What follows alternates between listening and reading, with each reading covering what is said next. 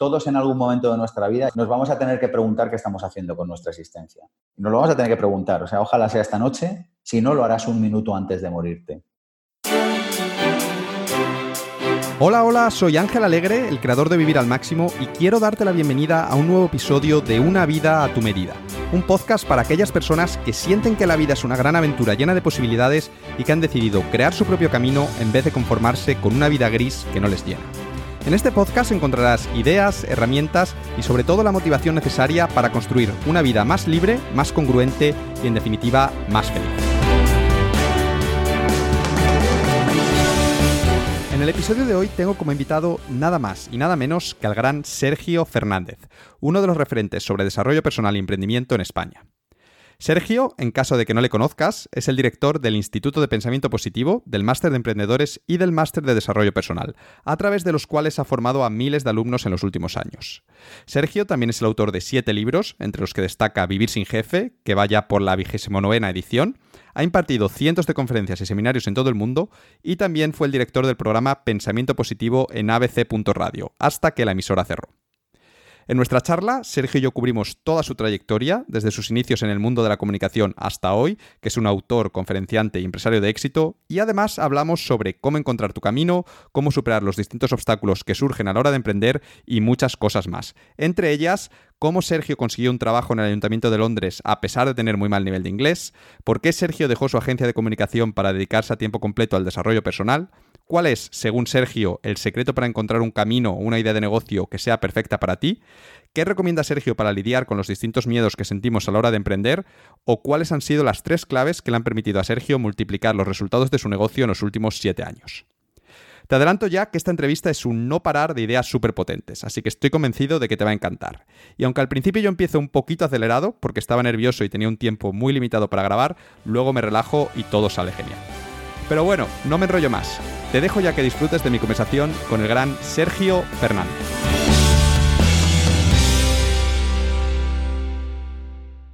Bienvenido al podcast, Sergio. ¿Qué tal? ¿Cómo estás, Ángel? un placer de estar aquí contigo porque tengo que confesarte que llevaba pues mucho tiempo queriendo entrevistarte porque soy pues bueno un gran seguidor de tu trabajo, llevo años siguiéndote, eh, he visto un montón de entrevistas tuyas y demás y si te soy sincero eh, te tenía en mi lista de posibles invitados para el podcast desde el primer día, ahí marcado en negrita, pero antes de hacerte una invitación formal pues quería curtirme un poco primero haciendo varias entrevistas para que cuando llegases tú pues ya tuviese algo de experiencia.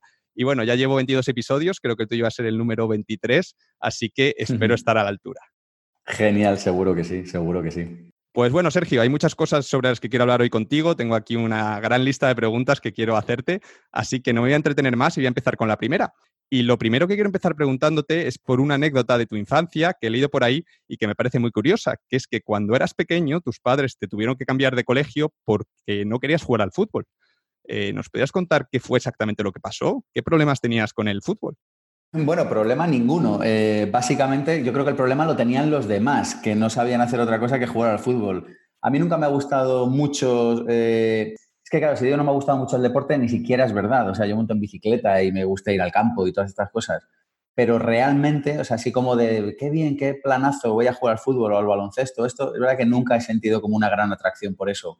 Y eh, yo estaba en un colegio que cerró, me pusieron en otro colegio y en ese colegio, en, los recreos, todo el mundo, absolutamente todo el mundo, jugaba al fútbol. Eso unido a que me cogía lejos de casa, que no aterricé muy bien allí, eh, hizo que me cambiaran y es verdad que en ese sitio, fíjate que no me acordaba yo ni de esta anécdota, no sé dónde habrás leído esto o, de dónde te lo habrás sacado, pues yo llevaba como muchos años sin acordarme de esto eh, y es verdad que duré allí muy poco y me cambiaron a otro, a otro sitio donde como siempre en estos asuntos, la mayoría de las personas, de los niños, pues jugaban al fútbol y a mí me parece estupendo, pero yo ya conseguí otro grupo que, nos dedicábamos a otras cosas en los recreos.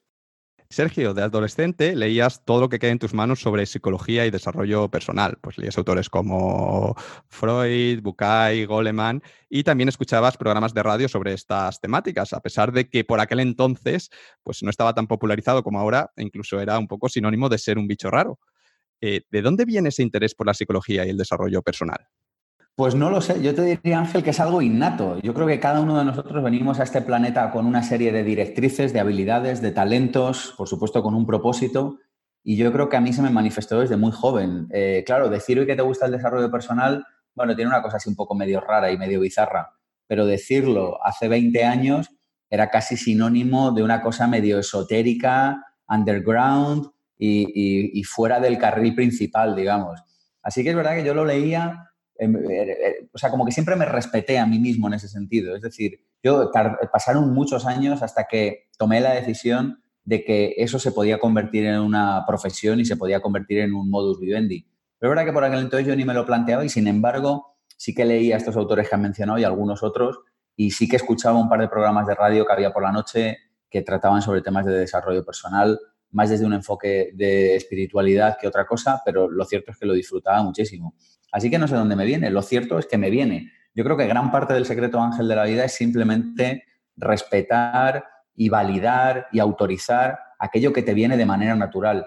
Y yo creo que gran parte de los problemas que tenemos los seres humanos, al menos así ha sido en mi caso cuando no lo he hecho, vienen como consecuencia de no respetar lo que uno es, siendo es en mayúscula. O sea, si yo soy una persona que disfruto del desarrollo personal, lo lógico, lo normal, lo natural, es que, eh, bueno, que, disfrute con ello, que, que dedique tiempo a ello.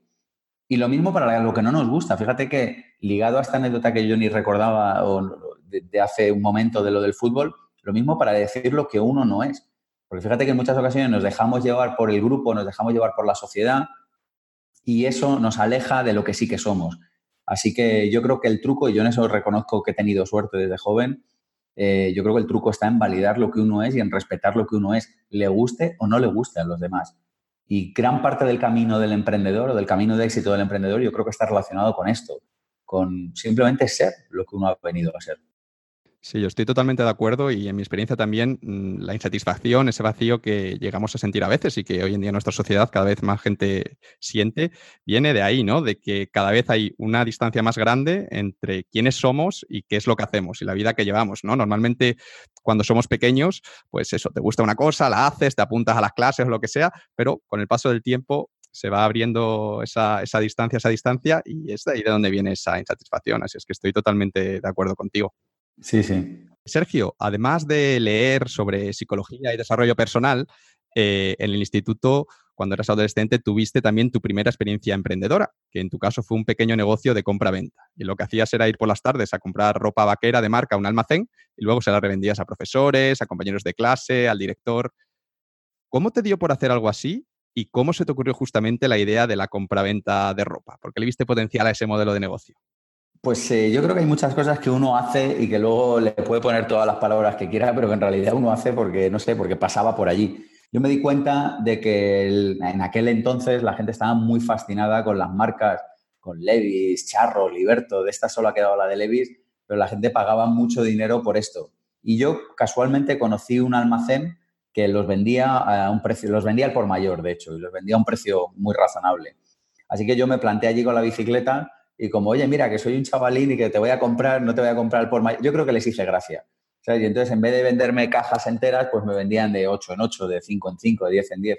Y ya está. Y fue una cosa así como muy de chaval, o sea, muy de, pues bueno, en lugar de pedir dinero en casa para comprarme libros y para poder salir a tomar una, no sé, un refresco con los amigos, eh, pues se me ocurrió esta idea y ya está. Es que no, no tiene mayor historia. Iba con la bicicleta y en los recreos pues lo ofrecía a los compañeros y a los profesores. Así que eh, me permitía sacarme algún dinerillo y, ya está, y pagarme mis gastos con ellos, sin más. O sea que funcionó, funcionó el negocio.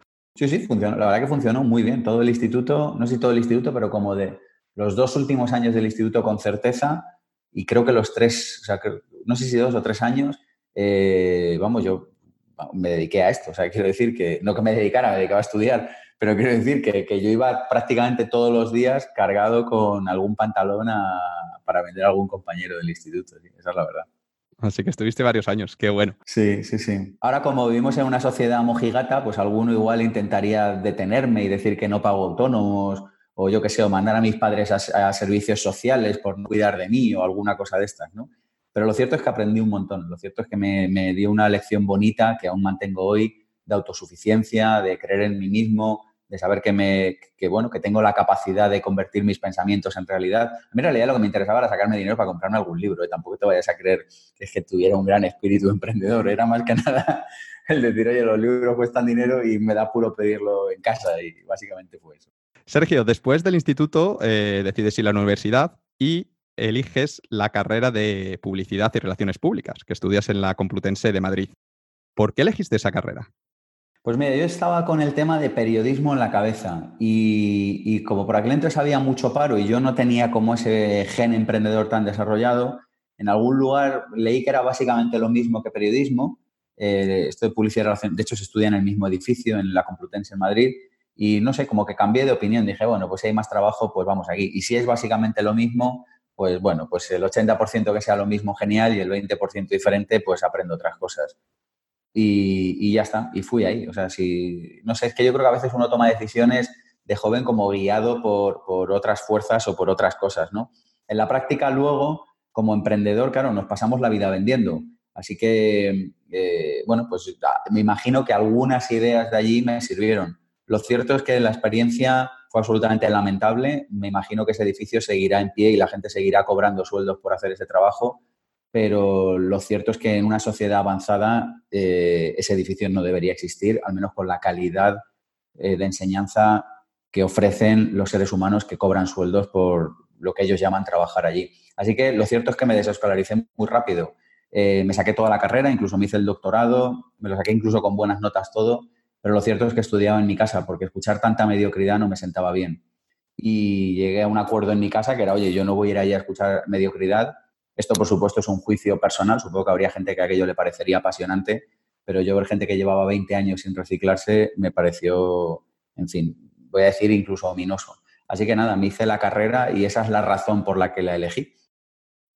Aunque no fuiste mucho a clase, eh, cuando estuviste en la universidad fuiste representante de estudiantes, eh, organizador de muestras de cortometraje, presentador del programa de radio bueno, estas ganas de participar, la realidad es que no empiezan cuando entras a la universidad, sino que ya estaban ahí de antes, ¿no? Porque tengo entendido que a los 12 años te reuniste con el ayuntamiento de, tu barrio para pedir que hiciesen una pista de, skate. Así es que ese espíritu rebelde, ese espíritu de cambiar las cosas ya está ahí. Y quería preguntarte que de dónde viene ese espíritu, esa vocación de líder, ¿no? ¿Qué es lo que te lleva a ti a implicarte durante la universidad en todos esos eventos y aceptar todas esas responsabilidades extra si no estabas obligado a ello te iban a quitar tiempo, te iban a suponer un trabajo y además no te iban a dar un duro? Bueno, yo creo que siempre he sido una persona inquieta y con ganas de aprender. Nunca he permitido que el sistema educativo interfiera en mi educación y como no iba a clase, pues disponía de horas libres. Hice lo mejor que supe y que pude eh, para formarme y para trabajar en, en el desarrollo de mi persona. Eh, supongo que en aquel entonces no lo pondría con estas palabras, pero lo cierto es que sí que había una inquietud. efectivamente organizamos la muestra de cortos de la Complutense, y efectivamente colaboré en la radio de la Complutense, y efectivamente me presenté como representante de alumnos y creo que estuve como dos años en el consejo de la facultad, o no sé cómo se llamaba. Es decir, que siempre, no sé, de alguna manera, eh, que es lo mismo que hago ahora, es como tratar de salir adelante, de aprender y de querer vivir yo creo que cada uno de nosotros eh, viene como con unas directrices de vida y creo que lo más honrado y lo mejor que uno puede hacer es seguirlas, confiar en su intuición. Y yo de alguna manera sentía eh, que tenía que hacer todas esas cosas. Y es verdad que siempre he tenido como una llamada a construir una sociedad más justa. Es decir, que si me hice representante de alumnos no fue solo porque, em, vamos, si me hice y si me votaron. Pero quiero decir que no fue solo porque tuviera tiempo libre, sino porque pensé que de esa manera se podría construir una, una facultad, en este caso de ciencias de la información, mejor. Y si es verdad que pedí una pista de, para hacer skate en el ayuntamiento de mi barrio, que luego la pusieron finalmente cuando yo ya no patinaba, eh, y la, siguieron utilizando otros chavales del barrio, es cierto que, que, había como una especie como de rebeldía innata. Y fíjate que es lo mismo que sigo haciendo hoy, Ángel, porque aunque se me conoce por la faceta de emprendedor, lo cierto es que la razón que me lleva a mí a trabajar cada día es divulgar desarrollo personal y profesional para hacer de este, de este planeta un lugar mejor, para que las personas tengan más oportunidades, para que podamos salir adelante. Siempre, lo cuento en mi último libro, en Libertad Financiera, siempre he sentido como una cierta incomodidad ante la injusticia. Por ejemplo, en el libro Libertad Financiera lo cuento, digo, a mí me parece vergonzoso que cantidad de personas en este planeta, millones de personas en este planeta, no sepan nada al respecto de dinero. Y me imagino que esto se puede enfocar de muchas maneras.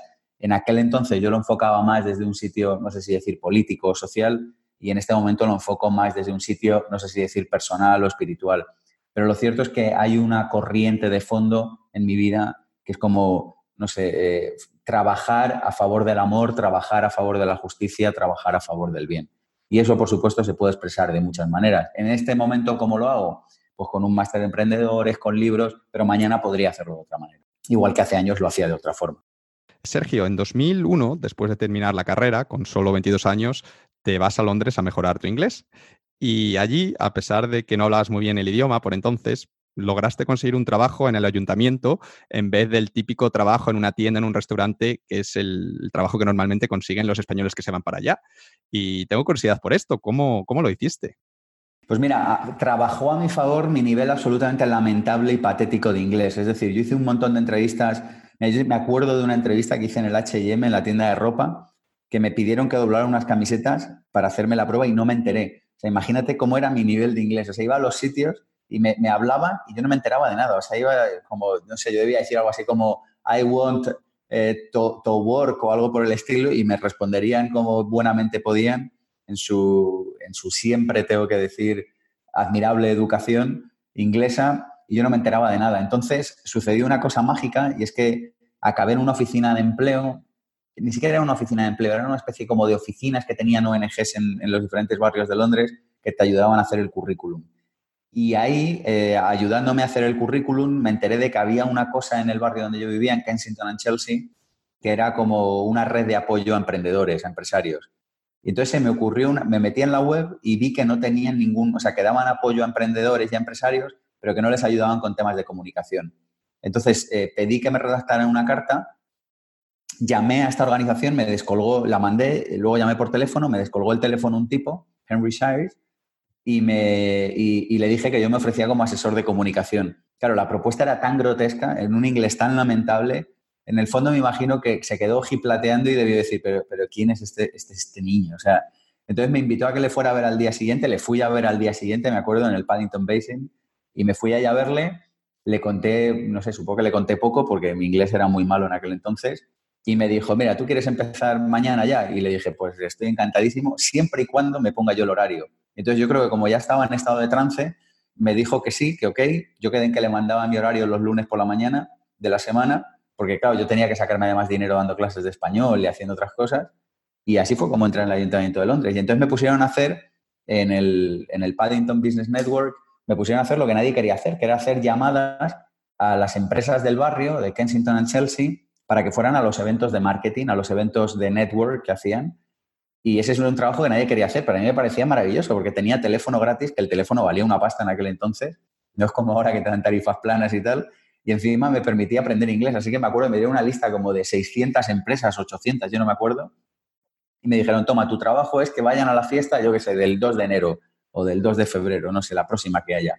Entonces yo llamaba, hello, this is Sergio, I work in the London Council, tal, no sé, me colgaban en la mitad las veces, la otra mitad les daba pena, pero lo cierto es que en pasados un mes, dos meses, mi nivel de inglés empezó a subir como la espuma y empecé a mantener conversaciones bastante buenas con todas las empresas del barrio, lo cual, por cierto, me generó otras oportunidades como traducciones, acompañamientos en otros negocios y cosas. Así que la verdad que mi carrera en el Ayuntamiento de Londres y en general en Londres fue meteórica, o sea, fue una cosa, eh, como además por aquel entonces yo era así como, eh, vamos, y ahora también, ¿no? Pero como que me llevo bien con la gente y tal, pues yo llegaba ya al ayuntamiento, hablaba con uno, hablaba con otro y, llegué a ser un tipo popular en mi barrio, o sea, que era una cosa como misteriosa, pero claro, como llamaba a todas las empresas, eh, pues muchos de los comerciantes me acababan conociendo. Así que eso fue lo que, lo que hice. Posteriormente estuve vendiendo publicidad para la revista del bar, de allí del barrio, de, Paddington, y, muy resumido, esta es la historia de Londres. O sea, entonces yo creo que jugó a mi favor mi nivel lamentable de inglés, porque eh, si hubiera tenido en inglés, pues me hubieran cogido en el H&M o me hubieran cogido en otro sitio. Y este señor, por cierto, eh, era coach. Yo no sabía en aquel entonces ni lo que significaba la palabra coaching. Y yo creo que, vamos, no creo, sé que me cogió porque vio en mí una actitud que él quería para su equipo. Esta persona además había trabajado en Virgin, en, la empresa de, aviones, que bueno, ahora tienen de todo, ahora tienen funerarias, tienen líneas de teléfono, tienen como 100 empresas Virgin, pero en aquel entonces él había estado trabajando en Virgin en, los, eh, la empresa de, vuelos, vaya, de, viajes. Y tenía este, este lema que tienen en Virgin, que es el de hazlo. Entonces yo cuando le llamé y le dije, oye, que quiero trabajar ahí, pues el tipo dijo, pues vale, pues genial, pues vente y ya encontraremos algo. Así que tú fíjate lo que son las cosas. Has contado que este Henry fue el primero que te habló de, del coaching. Sí, y bueno, como seguramente hablemos de coaching un poquito más durante esta entrevista, me gustaría que por favor nos contases qué significa para ti el coaching, qué es para ti el coaching, porque es una de estas palabras que yo creo que, es así un poco abstracta, que cada persona entiende de una manera diferente y creo que sería interesante que nos contases cómo lo entiendes tú. Yo llevo muchos años sin ejercer como coach. Em, la, etimología de la palabra coach viene de carruaje y viene de llevar de un sitio a otro. En el mundo anglosajón, donde tienen más tradición de esto que nosotros, básicamente un coach es una persona que te acompaña eh, en un proceso de cambio, en un proceso de desarrollo. El conocimiento del coach tiene que ser sobre el desarrollo humano, sobre el ser humano, el coach es experto en desarrollo humano y tú o la persona o el cliente es experta en sí mismo. Y con esos dos conocimientos se consigue que la persona llegue a otro sitio. Así que yo básicamente diría que una definición de coaching es el proceso por el cual se acompaña a una persona para que llegue de un sitio A a un sitio B. Eh, básicamente esto es lo que te podría decir. Yo llevo muchos años sin hacer, a mí me interesa el desarrollo humano en general, el desarrollo personal, el desarrollo profesional y creo que para ser capaces de, enfocar el desarrollo personal de manera correcta, y así es como lo hacemos en el instituto, hay que afrontar siempre las diferentes energías del ser humano. Hay que afrontar la física, la emocional, la mental y la espiritual. Y desde ese compendio de todas las energías o de las cuatro dimensiones del ser humano es desde donde yo creo que se puede llegar a, bueno, pues a desarrollarse uno como persona. Sergio, en septiembre de 2002, después de estas aventuras que nos has contado en Londres, eh, regresas a Madrid y allí, aunque sigues formándote de forma autodidacta en esto del coaching y del desarrollo personal, que, bueno, pues es algo que te siguió interesando, decides montar una agencia de comunicación a la que llamas eh, Developia.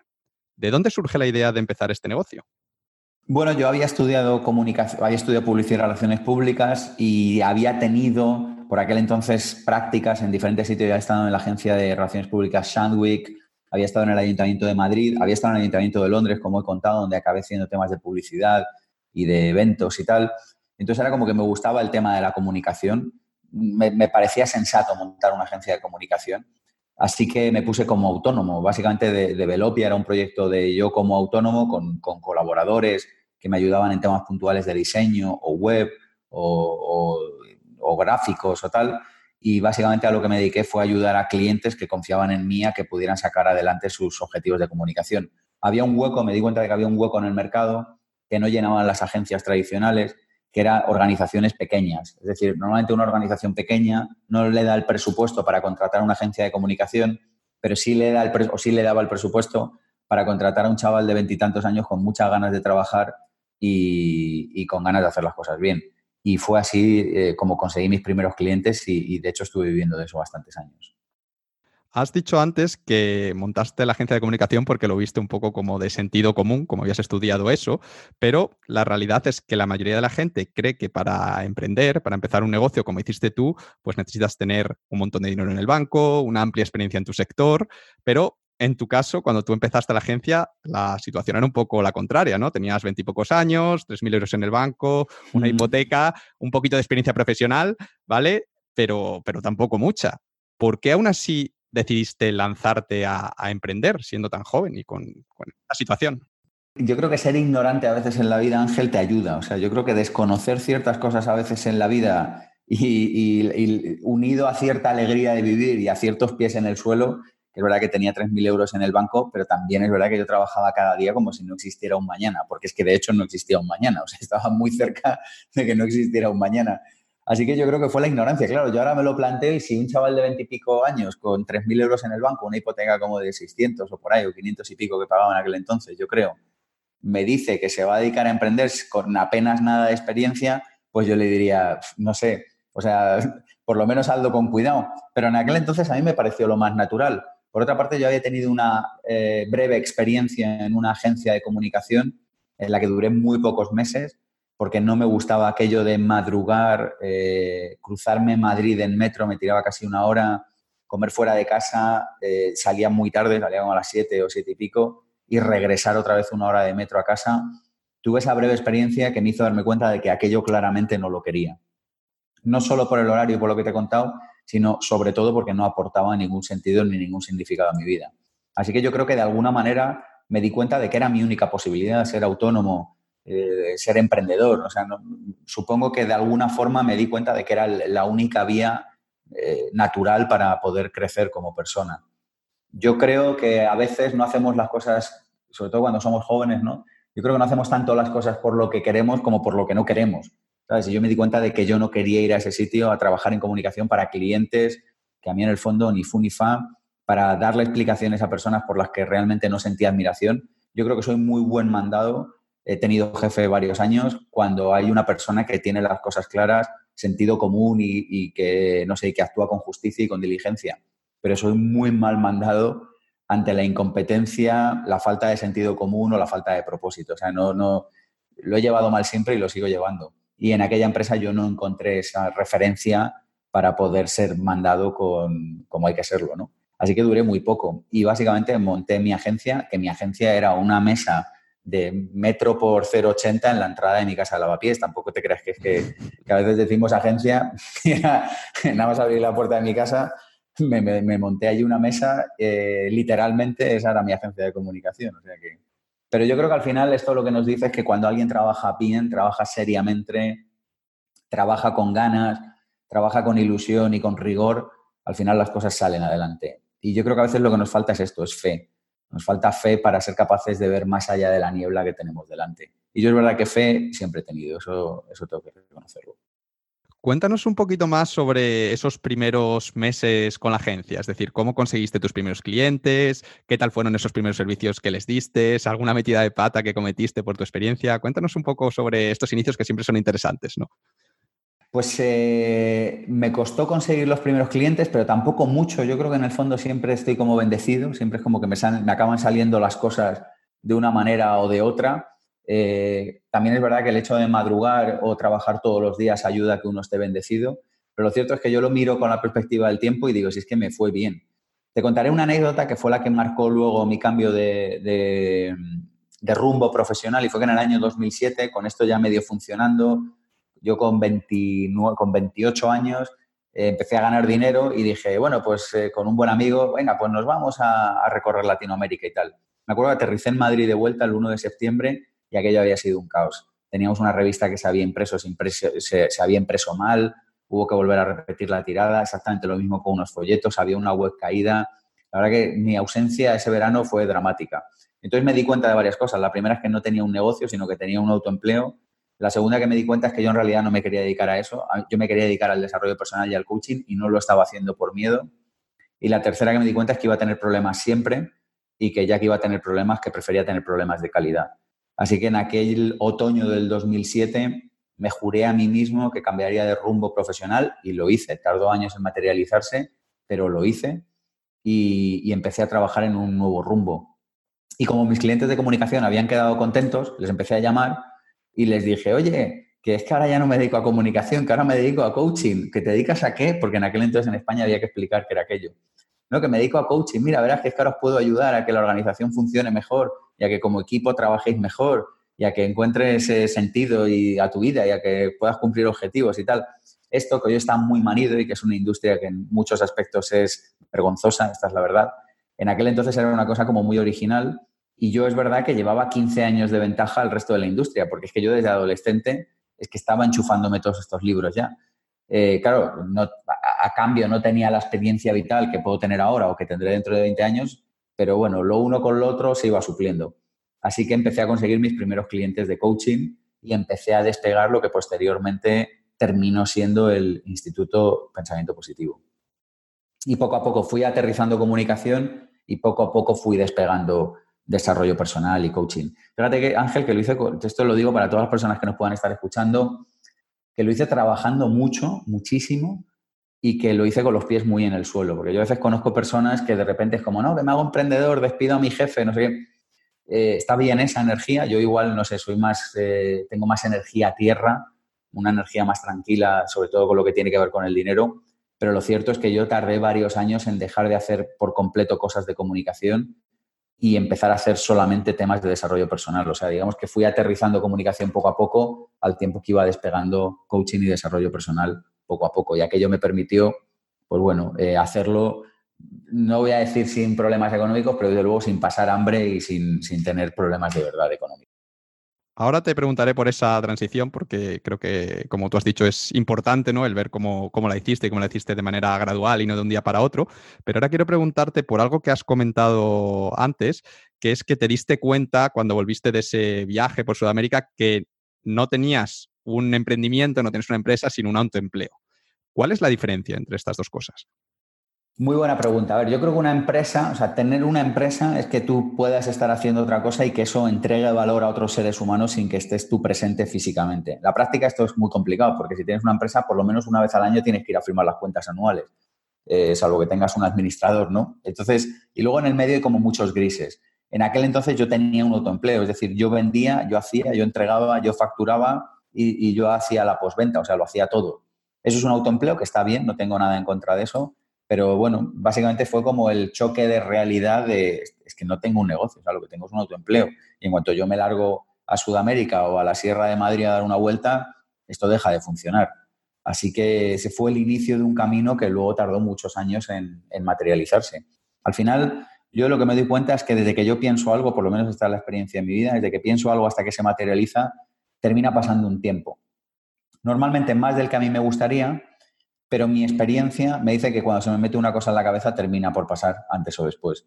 Eh, sobre todo porque yo creo que esto de la vida, tal y como lo entiendo yo, consiste en elegir muy pocas cosas, pero las pocas que elijas mantenerlas durante muchos años. Entonces, bueno, pues cuando me di cuenta de que en el 2007 dije, yo viviré del desarrollo personal y montaré algún negocio relacionado con la divulgación del desarrollo personal. Y aunque en aquel entonces era una idea muy abstracta, muy amplia, muy etérea, lo cierto es que luego se fue materializando. Yo he comprobado que este es un problema que tienen muchos emprendedores también, que cuando la idea es amplia, es etérea, como que les entra ansiedad, se ponen nerviosos. Pero mi experiencia me dice que rara vez la idea llega en forma muy concreta. La idea normalmente suele llegar como una cosa etérea, como no, yo me dedicaré al desarrollo personal, pero sin saber muy bien exactamente cómo. O sea, yo, yo no puedo decir que en el 2007 yo dije, haré máster de emprendedores.com y lo voy a reventar, porque es mentira. Lo que sí que dije es, pues este tema de emprender y este tema de desarrollo personal, como que dentro de mí resuena que son dos mundos que, están aparentemente separados y que deberían estar juntos. Y desde esa intuición, pues empecé a hacer un camino que todavía se está construyendo, por supuesto. En mi experiencia, esto que has dicho es totalmente cierto, ¿no? Que tú no empiezas con un destino concreto al que quieres llegar, sino que tienes una dirección. Dices, más o menos es por aquí. Yo creo que si tiro por aquí, eh, tarde o temprano acabaré llegando a mi destino. Y cuando lo vea, cuando vea dónde quiero llegar, como que lo sabré, ¿no? Entonces empiezas a dar pasos y es un poco como que si tuvieses una linterna, ¿no? Solo puedes ver un poco lo que tienes enfrente, pero más, más o menos vas viendo, ah, pues por aquí, por aquí, por allá. Y al final, después de unos años, pues llegas a ese destino. Pero la dirección esa es muy importante, ¿no? Porque si no estás caminando en la dirección correcta, nunca llegarás a ese destino al que quieres llegar, ¿no? Sí, sí, sí, correcto. Estoy completamente de acuerdo con eso.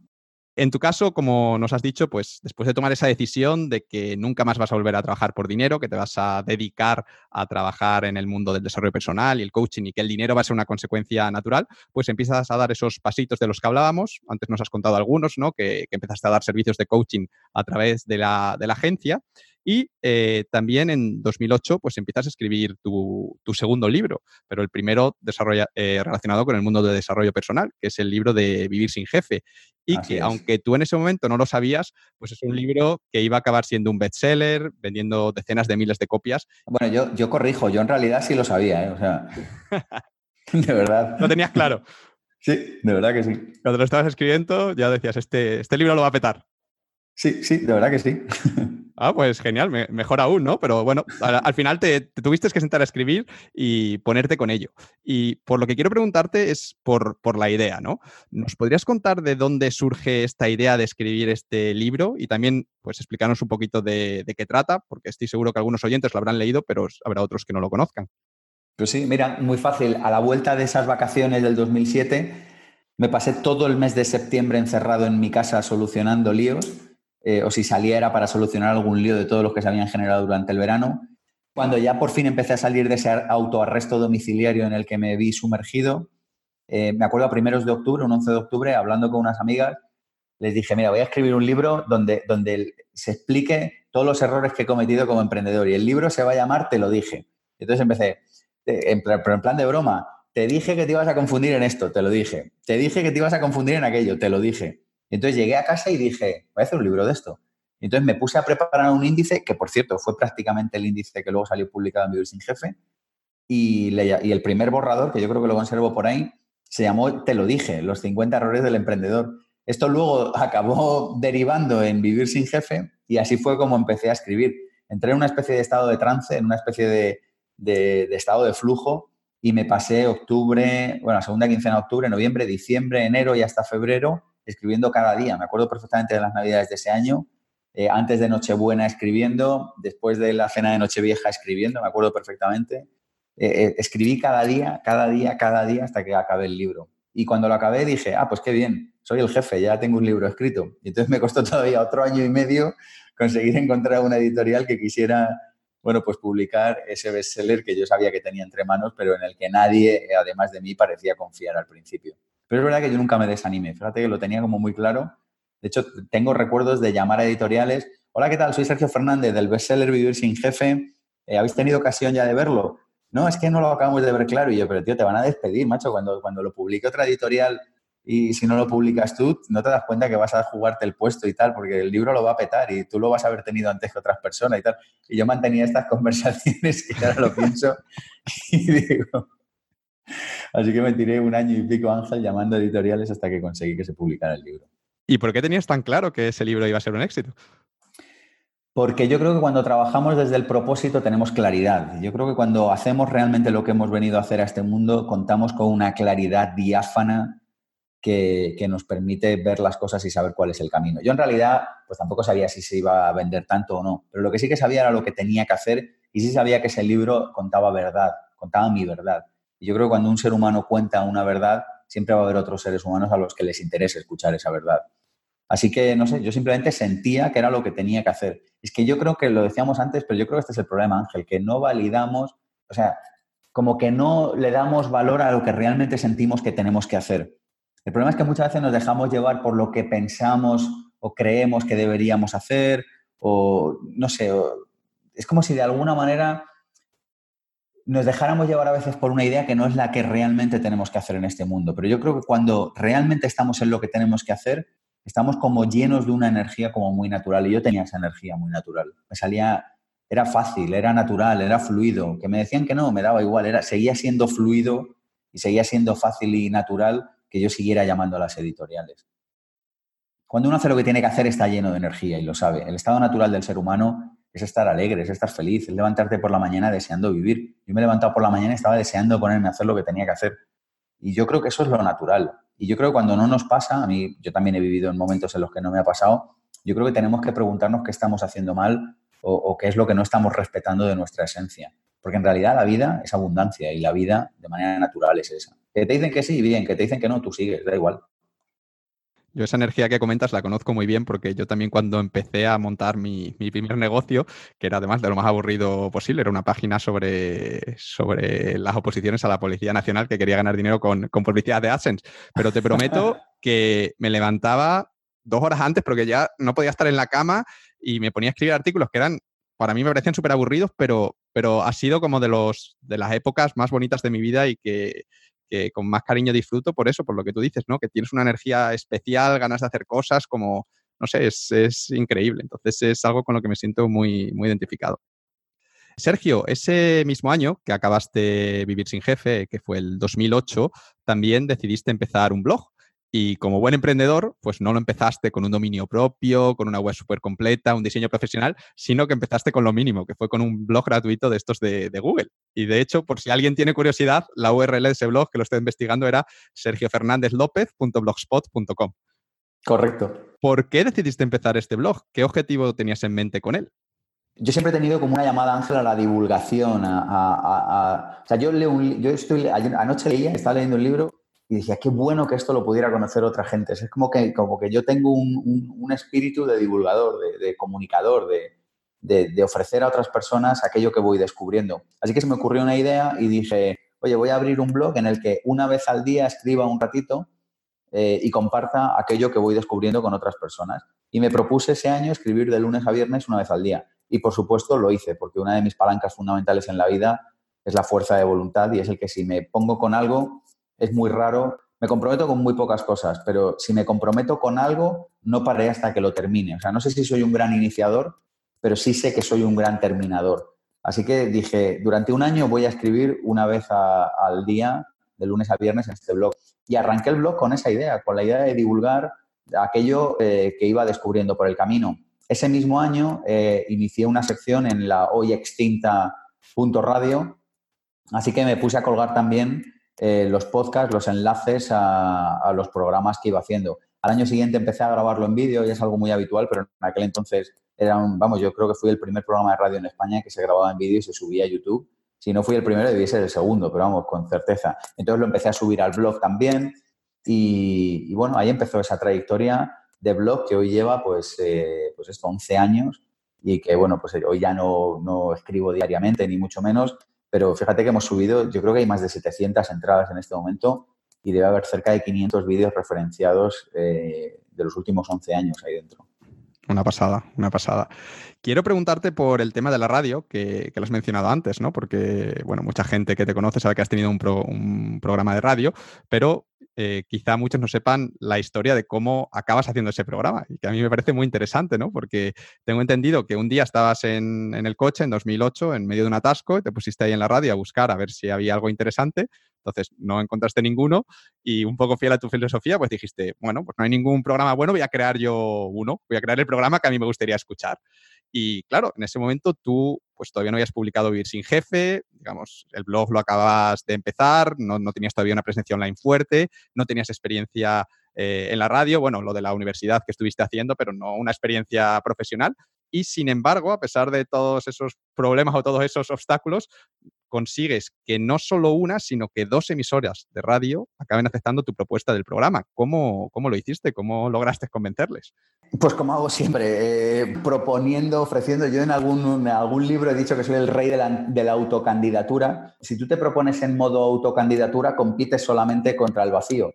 Si tú accedes a una oferta de empleo, compites contra 100.000. Entonces yo en realidad me dirigía a varias emisoras de radio. Por aquel entonces no les propuse programa, les propuse sección, es decir, un, espacio de 10 o 15 minutos dentro de un programa ya consolidado. Y en aquel verano de 2008 me ofrecieron la oportunidad Onda Madrid y Punto Radio.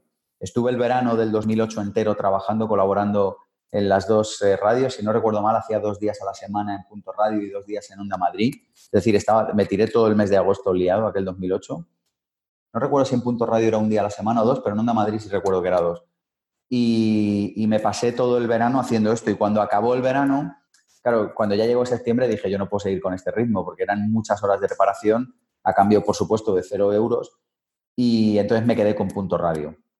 Y me pasé toda esa temporada 2008-2009 con una sección en programa de radio. Al año siguiente, la temporada 2009-2010, se convirtió en una sección de media hora y todavía tuvieron que pasar dos años más eh, tres años, no sé si dos años o tres años más, hasta el 2011, que arrancó realmente ya en septiembre del 2011 como programa de radio. Por aquel entonces tengo que decir que todo 2008, todo 2009, todo 2010 y todo 2011, yo no paré de dar la tabarra a todas las emisoras, a todos los directores de antena de emisoras, de manera permanente, e incluso diría que enfermiza, para que compraran el proyecto de radio de pensamiento positivo. Y finalmente, por una serie de casualidades, yo creo que podría explicar mi vida, Ángel, a base de casualidades en las que yo no hago nada, pero todo se sucede solo. Eh, gracias a una serie de casualidades, cambiaron a un director en Punto Radio y la persona que entró me había eh, conocido eh, explicando este proyecto durante los últimos años y no se me olvidará nunca, yo estaba en Cádiz y me llamó por teléfono y me dijo, oye, existe la oportunidad de que puedas empezar el programa de radio el 1 de septiembre, pero es que esto era como mediados de agosto y dice, pero es que hay que empezar a trabajar ya. Y fue como instantáneo, o sea, me cogí el coche, me volví a Madrid y me pasé toda esa segunda quincena de agosto buscando músicas, buscando invitados, preparando guiones. Finalmente arrancó como programa de radio en 2011. Claro, se cuenta así, pero fíjate que me dice el verano del... O sea, eh, pasaron tres años exactos, tres años y un mes, desde que se me ocurrió la idea y dije, venga, vamos a hacer un programa de radio, hasta que finalmente se convirtió en un programa de radio. Pero es lo que te decía antes. Digo, a mí que tarde un año, que tarde siete, me da igual. Como se me meta una idea en la cabeza, no pararé hasta que la consiga. Y yo creo que parte del éxito emprendedor viene de esto. No hay que ser un genio, no hay que ser el más listo. Lo único que hay que hacer es como muy obcecado, muy testarudo en el mejor sentido de ambas palabras. Yo en tu caso, escuchando la historia, y antes hablábamos del tema de la transición del mundo de, la comunicación al mundo del desarrollo personal, pues eh, veo claro que como el 2008 que fue el año en el que empezaste, fue un poco el año de plantar las semillas y luego a partir de ahí esas semillas empiezan a dar sus frutos. Y nos has contado esto de la radio, que tardó bastante en germinar del todo, en convertirse en árbol, por así decirlo, pero eh, ya en 2009, solo un año después, eh, es cuando publicas tu libro Vivir sin jefe y ya hemos dicho que fue todo un éxito, hasta el punto de que cuando lo lanzas había días en los que hacías cuatro o cinco entrevistas para promocionarlo. Y quería preguntarte que por qué crees tú que el libro se vendió tan bien y tuvo tanta repercusión. Eh, ¿Tú hiciste algún tipo de promoción por tu parte o fue un poco orgánico y que el, mercado estaba interesado en lo, que, en lo que tú contabas en el libro? Yo creo que fueron las dos cosas. O sea, yo por una parte sí que hice, o sea, sí que atendía a todos los medios. O sea, a mí me llamaba la radio local de un pueblo de tercera categoría perdido en una provincia de España a la una de la mañana y yo la atendía, y esto es un caso real. ¿eh? O me decían, oye, vente a un programa, me acuerdo uno de la COPE que me llamaron varias veces, que era como de 4 a 6 de la mañana, una cosa así. Y yo me cogía mi bicicleta, pum, y me iba a la COPE a las 4 de la mañana, les atendí y me volvía a la cama. Entonces yo, es verdad que atendía a todos los medios y eso a la vez genera retroalimentación, porque, claro, no hay nadie que lea más prensa o que escuche más radio que un periodista. Eh, todos los periodistas están obsesionados viendo, lo digo con cariño, yo también lo, lo, he hecho, viendo que publican los demás. Entonces se generó también como una especie como de efecto bola de nieve es verdad que yo también lo promocioné, mandé notas de prensa, eh, en fin, o sea, hicimos una cosa como de difusión del libro.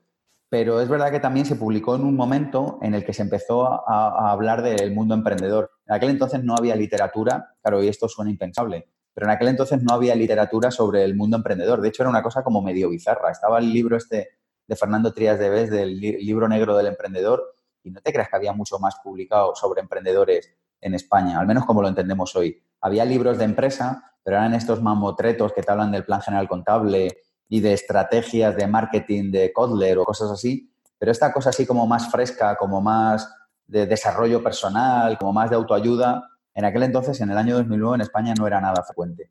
Y yo creo que Vivir sin Jefe aprovechó una ola que, que, empezaba a subir en aquel momento, que era la ola del emprendedor y la ola del desarrollo personal y de la autoayuda.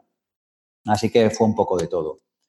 Una cosa que me sorprende es que a pesar de este exitazo inicial, eh, pues no te relajas, ¿no? Realmente podrías haberte relajado decir, soy, soy la leche, soy un autor de éxito, tal, pero eh, en vez de eso te pones a escribir un nuevo libro que se llama Vivir sin miedos, también profesionalizas tu blog personal, lo trasladas al dominio pensamientopositivo.org, que es el que mantienes a día de hoy, y en 2011 pues sigues trabajando y esta vez lanzas un juego de mesa que se llama Sorprendedores, que va acompañado de otro libro que se llama El Sorprendedor, y aparte de todo esto, pues eso, sigues trabajando como asesor de comunicación para algún cliente especial, el Ayuntamiento de Buitrago de Lozoya, que has trabajado con ellos mucho tiempo, sigues haciendo el programa de radio que nos comentabas antes, sigues publicando en tu blog todos los días y seguramente tendrías por ahí más clientes y proyectos.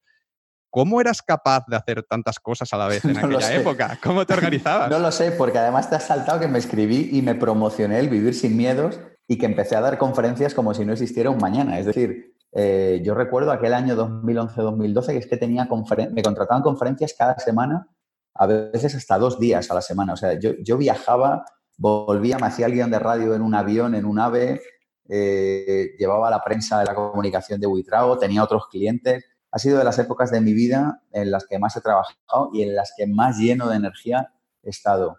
Porque era como que tenía claro hacia dónde iba, vamos, y lo sigo teniendo, pero en aquel entonces estaba despegando y cuando algo despega es verdad que que, hay que ponerle mucha más energía y que ponerle mucha más intención. Entonces, por un lado, yo movía el plato de hacer caja para seguir pagando las facturas y por otro lado, hacía, eh, movía el plato, ¿sabes? Lo de los, lo de los palillos chinos, ¿no? Que, que, van y mueven un, un palo que arriba hay un plato y luego se van a la otra esquina y mueven otro. Y yo me pasaba el día moviendo platos. Iba, movía un plato, volvía, movía otro plato. Y la verdad que fueron unos años eh, muy divertidos. O sea, de hecho, publiqué esto 2009 Vivir sin Jefe, 2010 Vivir sin Miedos 2011 eh, El Sorprendedor y, a principios del 2012 salió en Navidad 2011-2012 el juego de mesa Sorprendedores, estos dos últimos en colaboración con Rubén Chacón. Y la verdad que fueron, fueron años muy divertidos, muy divertidos, de, muchísimo trabajo. Yo la verdad que, que, cuando a veces, yo sabes que como director del máster de emprendedores, hay veces que llegan personas, no, que me voy a hacer emprendedor para trabajar menos y tal. Y yo digo, digo no tienes ni idea. O sea, digo, pero si todos los emprendedores que conozco, incluido yo, lo que más hemos hecho ha sido trabajar al menos durante una, durante una temporada. Así que es verdad que seguí trabajando denodada y, y aplicadamente todos aquellos años, así es.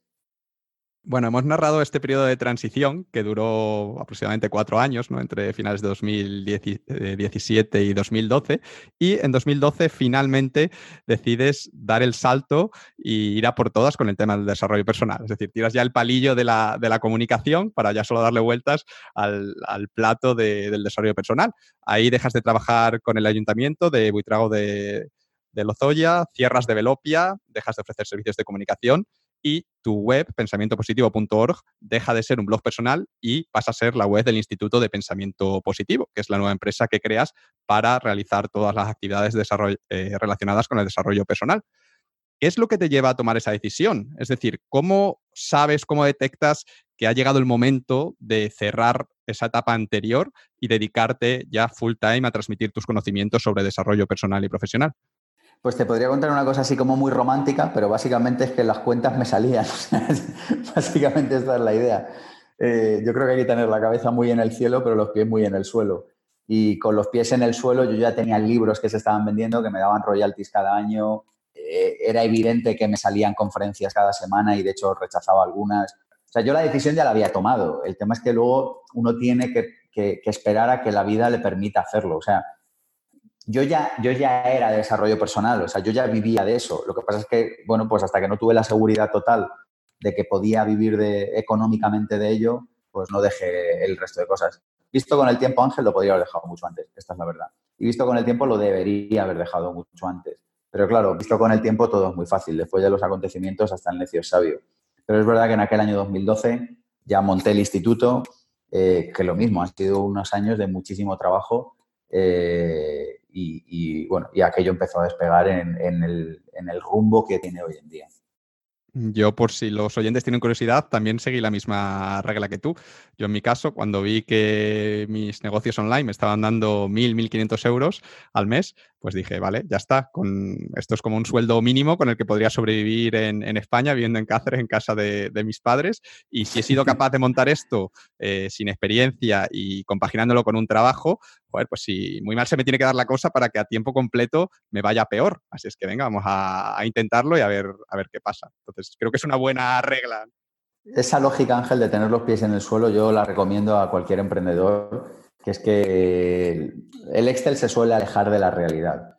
Es decir, que uno dice, no, yo voy a vender 10 unidades. Pues, no sé, ¿y si vendes dos solo? Vamos a tener los pies en el suelo y yo creo que es una muy buena idea lo de tener el plan B, lo que te decía antes, despegar el plan B tú tienes este avión volando, que es el que te da ingresos, y dices, bueno, yo despego este avión hasta aquí, cuando este avión esté aquí ya aterrizo este. Y definitivamente yo fue lo que hice.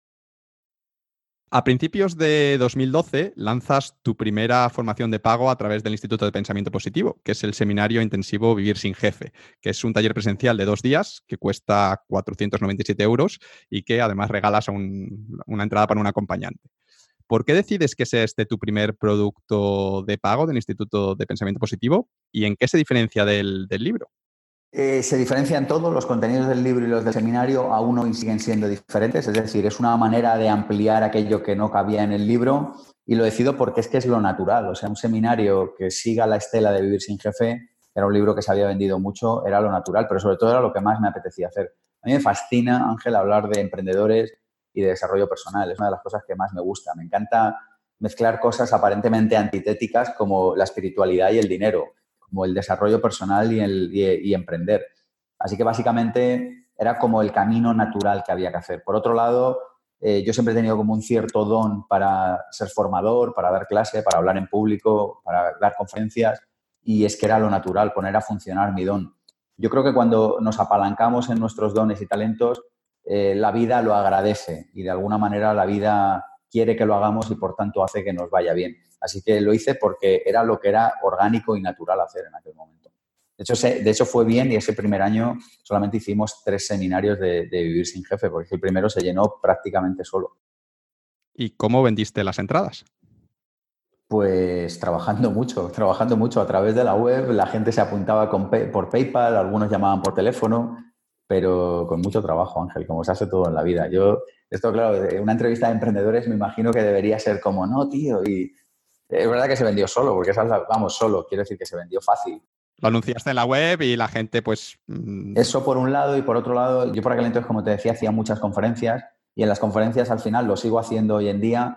Tengo el músculo entrenado para ello. En 30 segundos ofrezco lo que tengo en ese momento.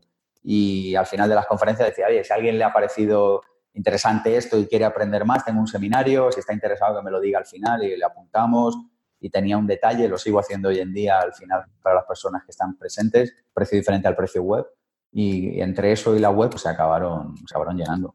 O sea que en esa época tú ya dabas conferencias gratuitas por, por España. Mm, ¿Qué, ¿Qué, contabas en esas? Eh, de hecho, en aquel entonces no daba conferencias gratuitas. En aquel entonces daba conferencias cobradas solamente. De las conferencias gratuitas vino un poco más tarde. Vale, vale. Fue una, Idea, fue, fue una idea posterior. Eh, y vino, a ver si es que al final hay una directriz que marca toda mi vida. Y la directriz es, demos el mejor contenido, hagamos lo posible por divulgar y luego permitiremos que el universo pague las facturas. Entonces, la idea vino después de decir, oye, el que no se paga un evento de emprendedores o el que no va al banco no sé qué o un evento de empresarios o tal, ¿cómo accede a todo este conocimiento? Y se me ocurrió la idea de hacer conferencias gratuitas y de colgarlas en YouTube. Y pasó lo mismo que ha pasado siempre en mi vida. Al principio no pasó nada y transcurrido un tiempo empezó a pasar mucho. Algunas de estas conferencias hoy tienen incluso, no sé, cientos de miles de visitas y la gente las empezó a ver y a partir de ahí pues como que, como que le metió otro empujón al instituto. Pero en realidad la, idea original era como, bueno, pues abrimos una sala, la alquilo, me lo puedo permitir, eh, doy una conferencia ya a 200 personas y yo qué sé, y se llevan una buena tarde. En origen la idea fue eso. Después del éxito de este intensivo de Vivir sin Jefe, eh, pues nos has dicho que seguiste organizando nuevas ediciones. Creo que en 2012 nos dijiste que, había, que organizaste tres, que también sí. salen muy bien, pero parece que esto no era suficiente para ti porque en septiembre de ese mismo año, de 2012, decides lanzar un nuevo producto, esta vez mucho más ambicioso, que es el Máster de Emprendedores. Así es. ¿De dónde surge la idea de este máster? ¿En qué consiste y en qué se diferencia de Vivir sin Jefe?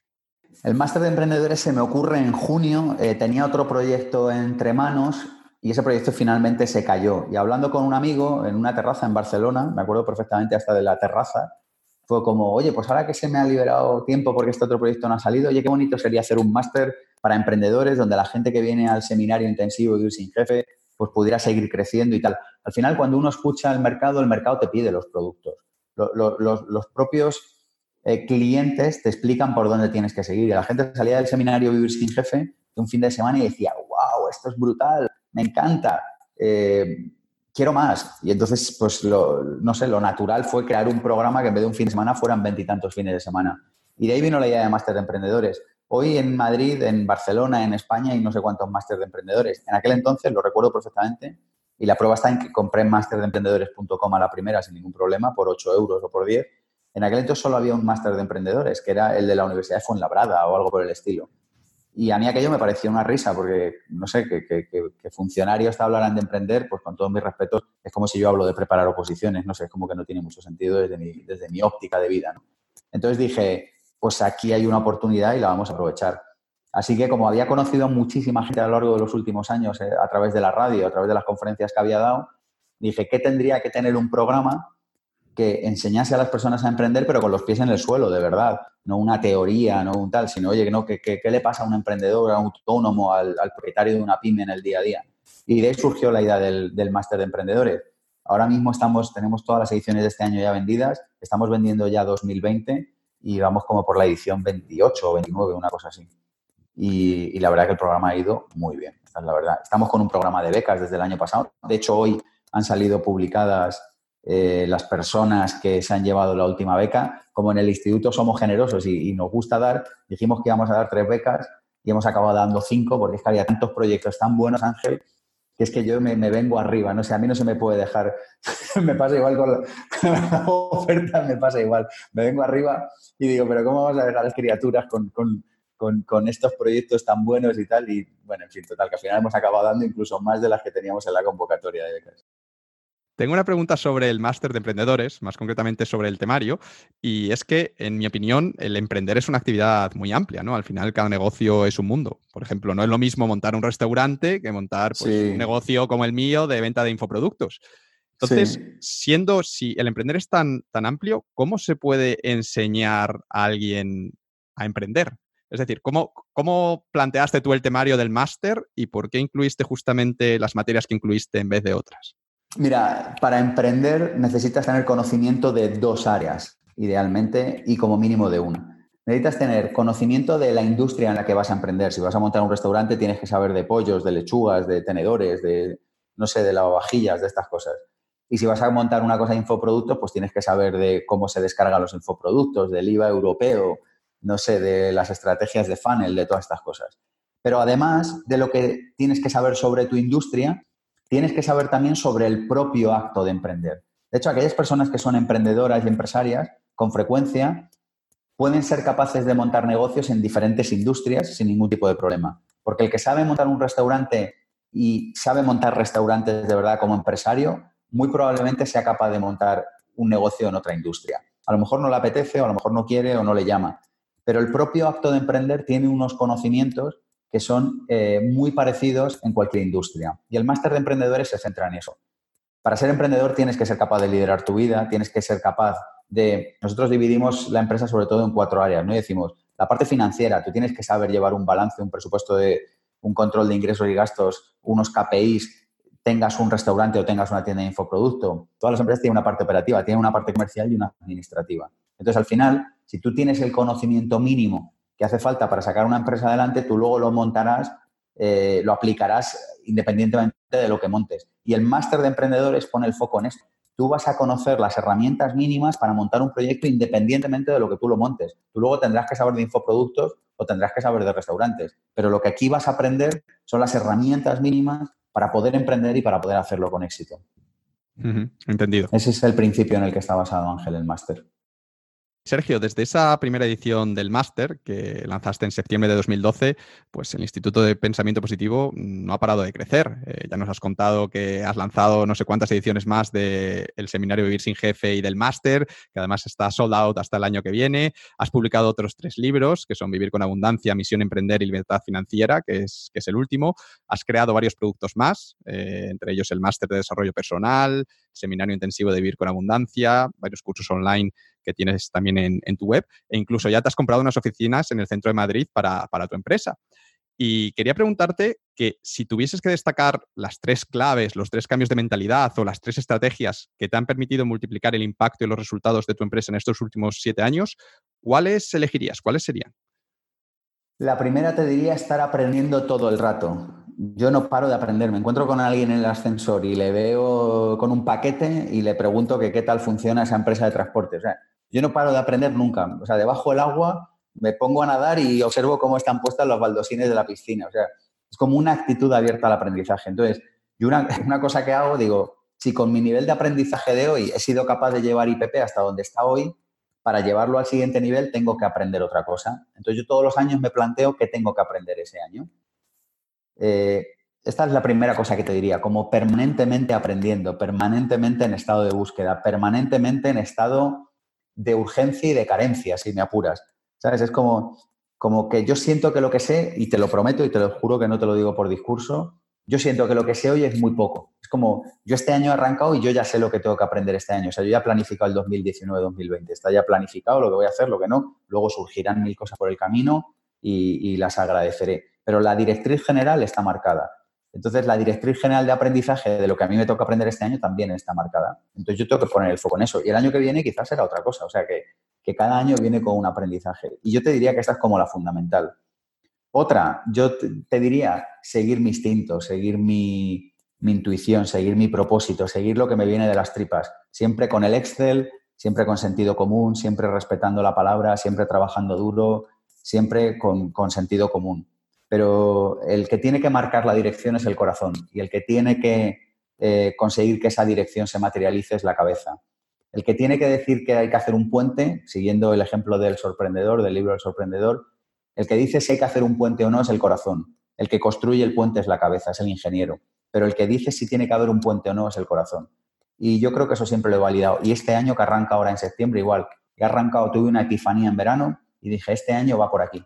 Y lo estoy haciendo, lo estoy cumpliendo. Porque lo único que no puedo hacer, Ángel, es faltarme el respeto a mí mismo, faltarme el respeto a lo que creo que tengo que hacer en esta vida. Y siempre que lo he hecho me ha ido bien y las muy poquitas veces que no lo he hecho me ha ido regular.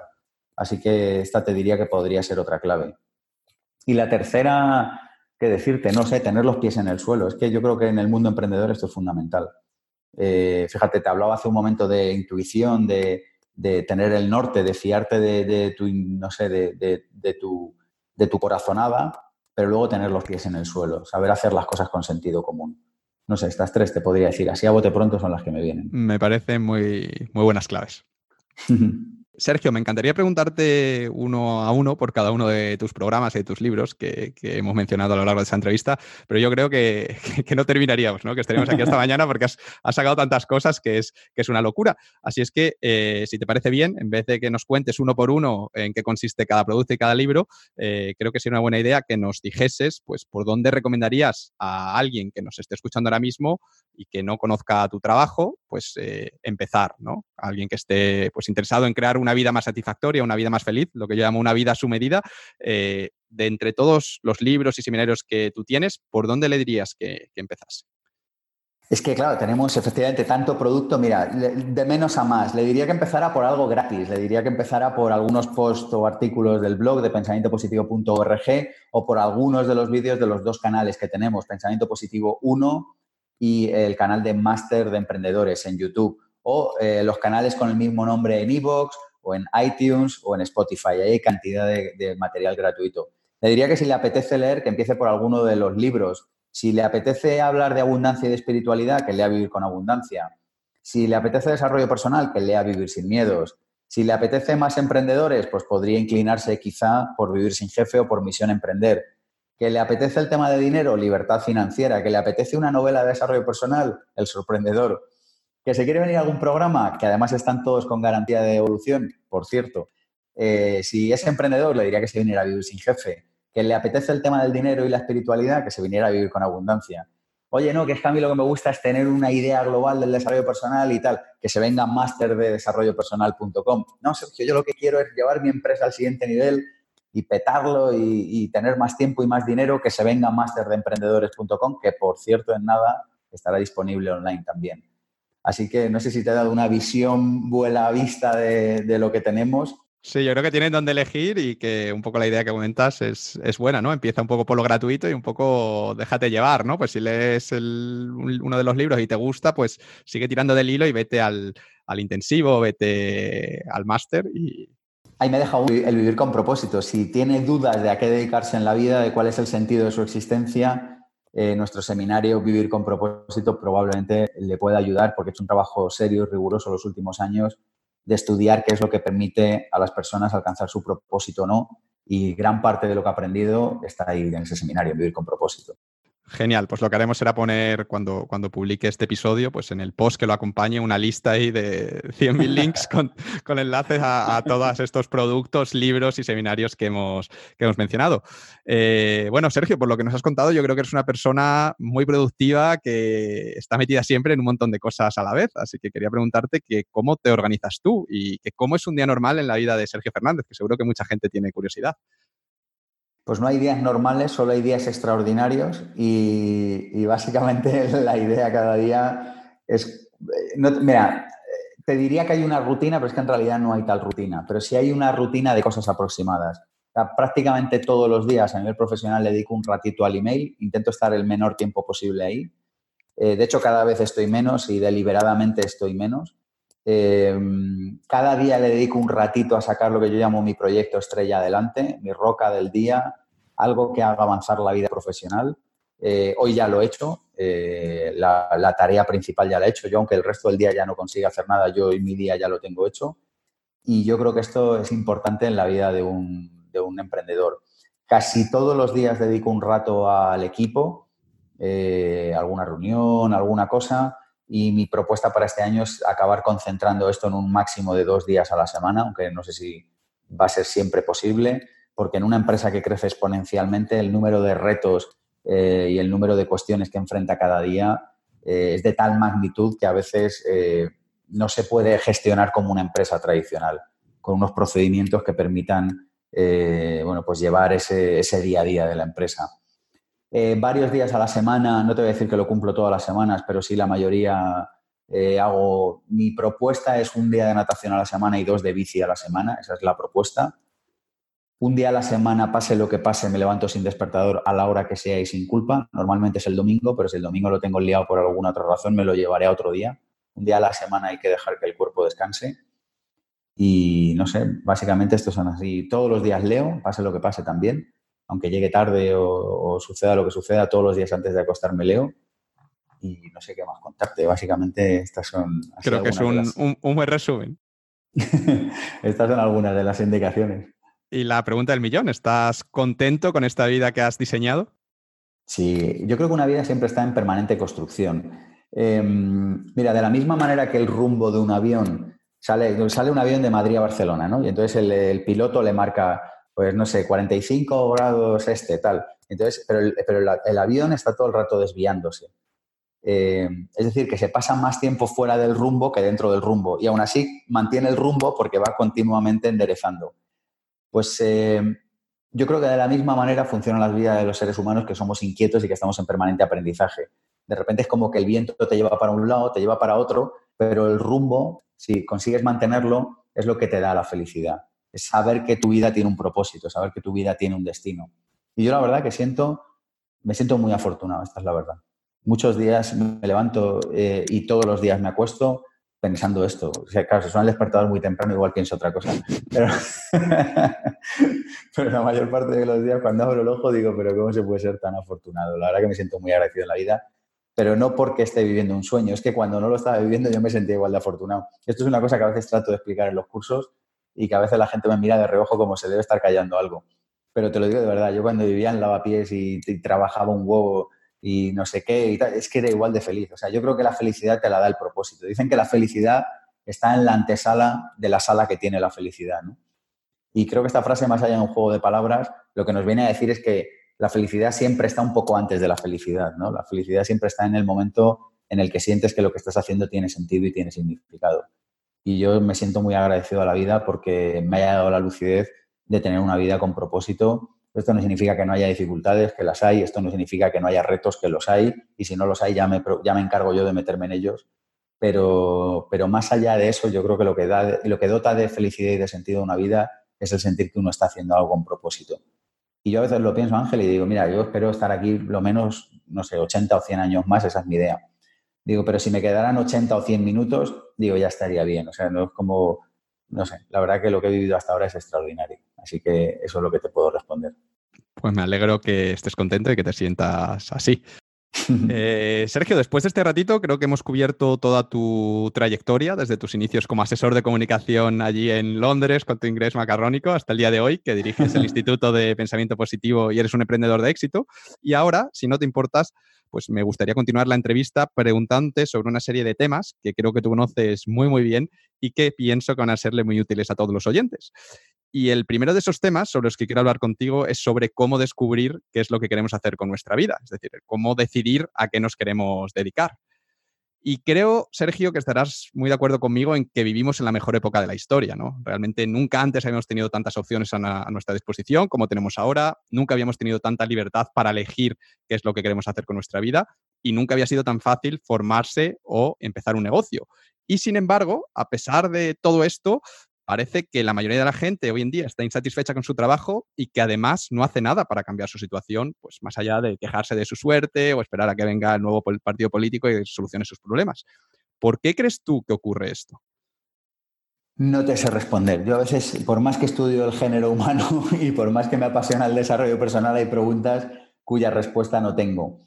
Pero lo que sí que sé es que cada persona tiene en el fondo la posibilidad, o sea, Estamos a 10 minutos de cambiar el rumbo de la humanidad. Estamos a tan solo unos minutos de tomar la decisión que nos permita que este mundo sea otro. ¿Cómo? Si cada uno toma la decisión de que su vida sea otra.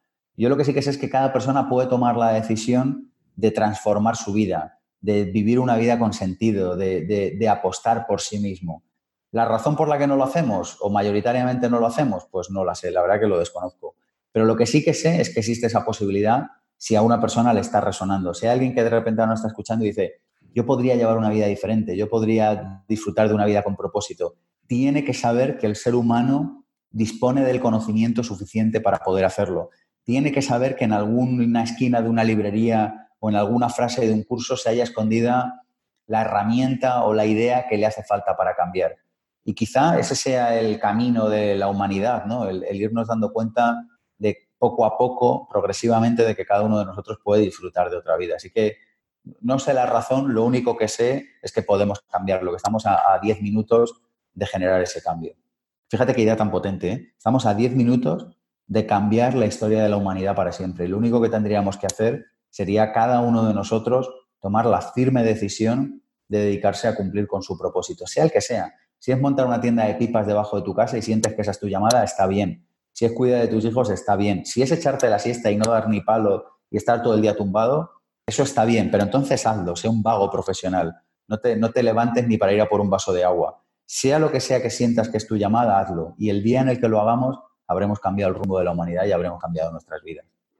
Estoy seguro que hay mucha gente que esto que has contado les ha resonado y que, que ahora mismo están pensando, sí, mm, tengo claro que quiero vivir otra vida, pero no sé cuál. Es decir, no, no sé qué tengo que hacer para dedicarme a esa vida. No sé cuál es mi propósito que tú mencionabas o no, no, sé qué hacer con mi vida, ¿no?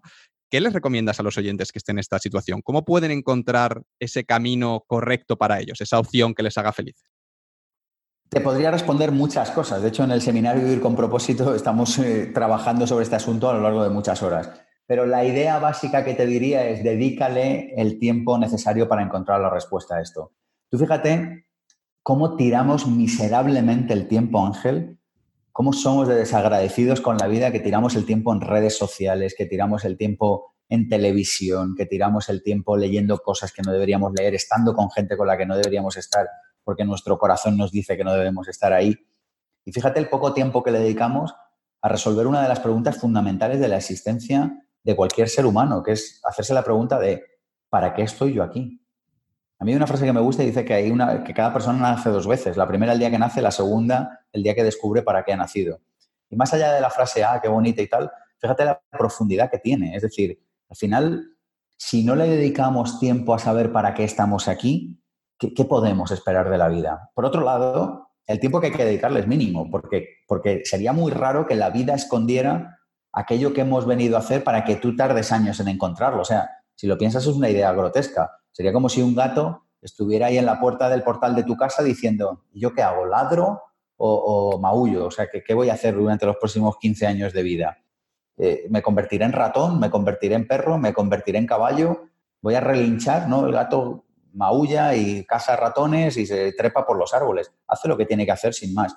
Y yo digo, es que es una idea tan sencilla, es una idea de una rotundidad que yo creo que a veces nos cuesta aceptarla. Pero es verdad que hay que, dejar tiempo a la vez para que eso pueda salir. Hay que dejar tiempo para validar nuestra intuición, para reconocer el ser que somos. Y ya está, y no hay que hacer nada más. Y lo único que hay que hacer es vivir. Lo único que hay que hacer es vivir la persona que somos. Ya está, tan sencillo como eso. Estamos a cinco minutos de encontrarlo.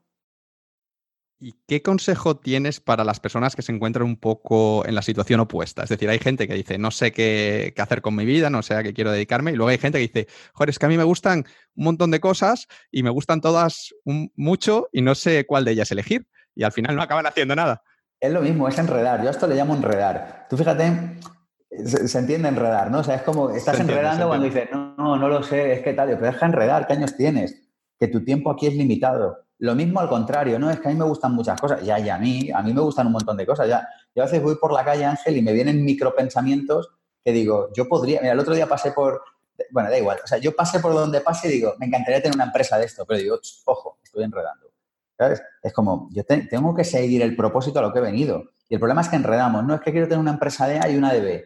Es que me gustaría hacer A y C a la vez. Ya, pero no puedes, tío. O sea, yo creo que es inteligente como entender de qué va la vida. Tener como un, como un sentido pragmático de la existencia humana, ¿no? Como decir, vamos a ver, si la vida te ha dado una vida y no sabes ni cuánto tiempo tiene, ¿por qué andas enredando con cuatro cosas diferentes? No, pero es que de verdad que no lo sé. Digo, pues mira, haz una cosa. Escoge aquella en la que más valor aportes a otros seres humanos, porque a la larga es lo que más satisfacción te va a dar en este planeta. Escoge aquella en la que sientes que vas a poder aportar más al mundo. Aquella en la que por medio de tus talentos naturales vas a poder dejar una huella más significativa en este planeta. Pero ojo, para esto no hay que escribir poesía o dedicarse a ser coach, ¿eh? que puedes montar una empresa de camiones y ayudar al planeta Tierra haciendo bien las mudanzas, que es que a veces nos ponemos muy etéreos. O sea, se trata simplemente de decir, a ver, ¿qué es lo que a mí me gusta? ¿Cómo, cómo yo siento que puedo colaborar con el mundo? Y otra cosa no hago, Ángel, pero al cabo del año conozco unas cuantas personas. Y todas aquellas que están en paz con lo que hacen, que sienten que hacen lo que tengan que hacer, lo que tienen que hacer, están en paz, viven bien. No les falta dinero, no les falta abundancia, no les faltan relaciones. Cuando no estamos desde el propósito, todo lo demás empieza a caer como un dominó. Porque si tú no construyes tu propósito, las relaciones que construyas, cuando tú encuentres el propósito, posiblemente ataquen a ese propósito. Cuando tú no tienes el propósito claro, no te juntas con las personas correctas. ¿Por qué? Porque no sabes quiénes son las personas correctas. Cuando no tienes el propósito, se te van los días. Cuando no tienes el propósito, la vida te lo hace saber con escasez económica. No sé. Yo creo que es tan importante esto en un futuro podemos hacer una, nueva entrevista solo hablando de esto, porque como tú dices, da para un máster, da para un curso, da para, para mucho tiempo. Eh, pero bueno, tenemos que continuar y eh, Sergio, tú animas mucho a la gente a emprender. De hecho, bueno, te, te, dedicas a eso, ¿no? Animar a la gente a que monte su propio negocio y enseñarles cómo hacerlo. Y mi pregunta es, ¿crees que el emprender es el camino correcto para todo el mundo? Es decir, ¿crees que todos debemos ser autónomos o crear una empresa? ¿O crees que hay gente que esto no les conviene y que se irán más felices pues con su trabajo de funcionario, su trabajo de 9 a 6, su, nónima, su nómina y ya está. Yo creo que en el no sé lo que es mejor. Lo que sí que sé es que en el futuro todos seremos emprendedores. Y esto va a pasar. No sé si con un poco de suerte lo veremos tú y yo y pues si no lo verán nuestros nietos. Pero alguien, alguien en un futuro cercano lo acabará viendo. Por más que nos empeñemos en defender lo contrario, eh, cobrar lo mismo al margen de los resultados que entregas es una anomalía. Eso no sucede en la naturaleza. Si yo cuido mi huerta, obtengo una serie de resultados. Y si no la cuido, obtengo otros resultados. Yo creo que gracias a las tecnologías de la información estamos yendo hacia una sociedad más transparente y quizá, tan solo quizá, por ello más justa. Y por tanto, eh, cada vez más se va a notar quién aporta valor y cada vez más se va a notar quién no aporta valor.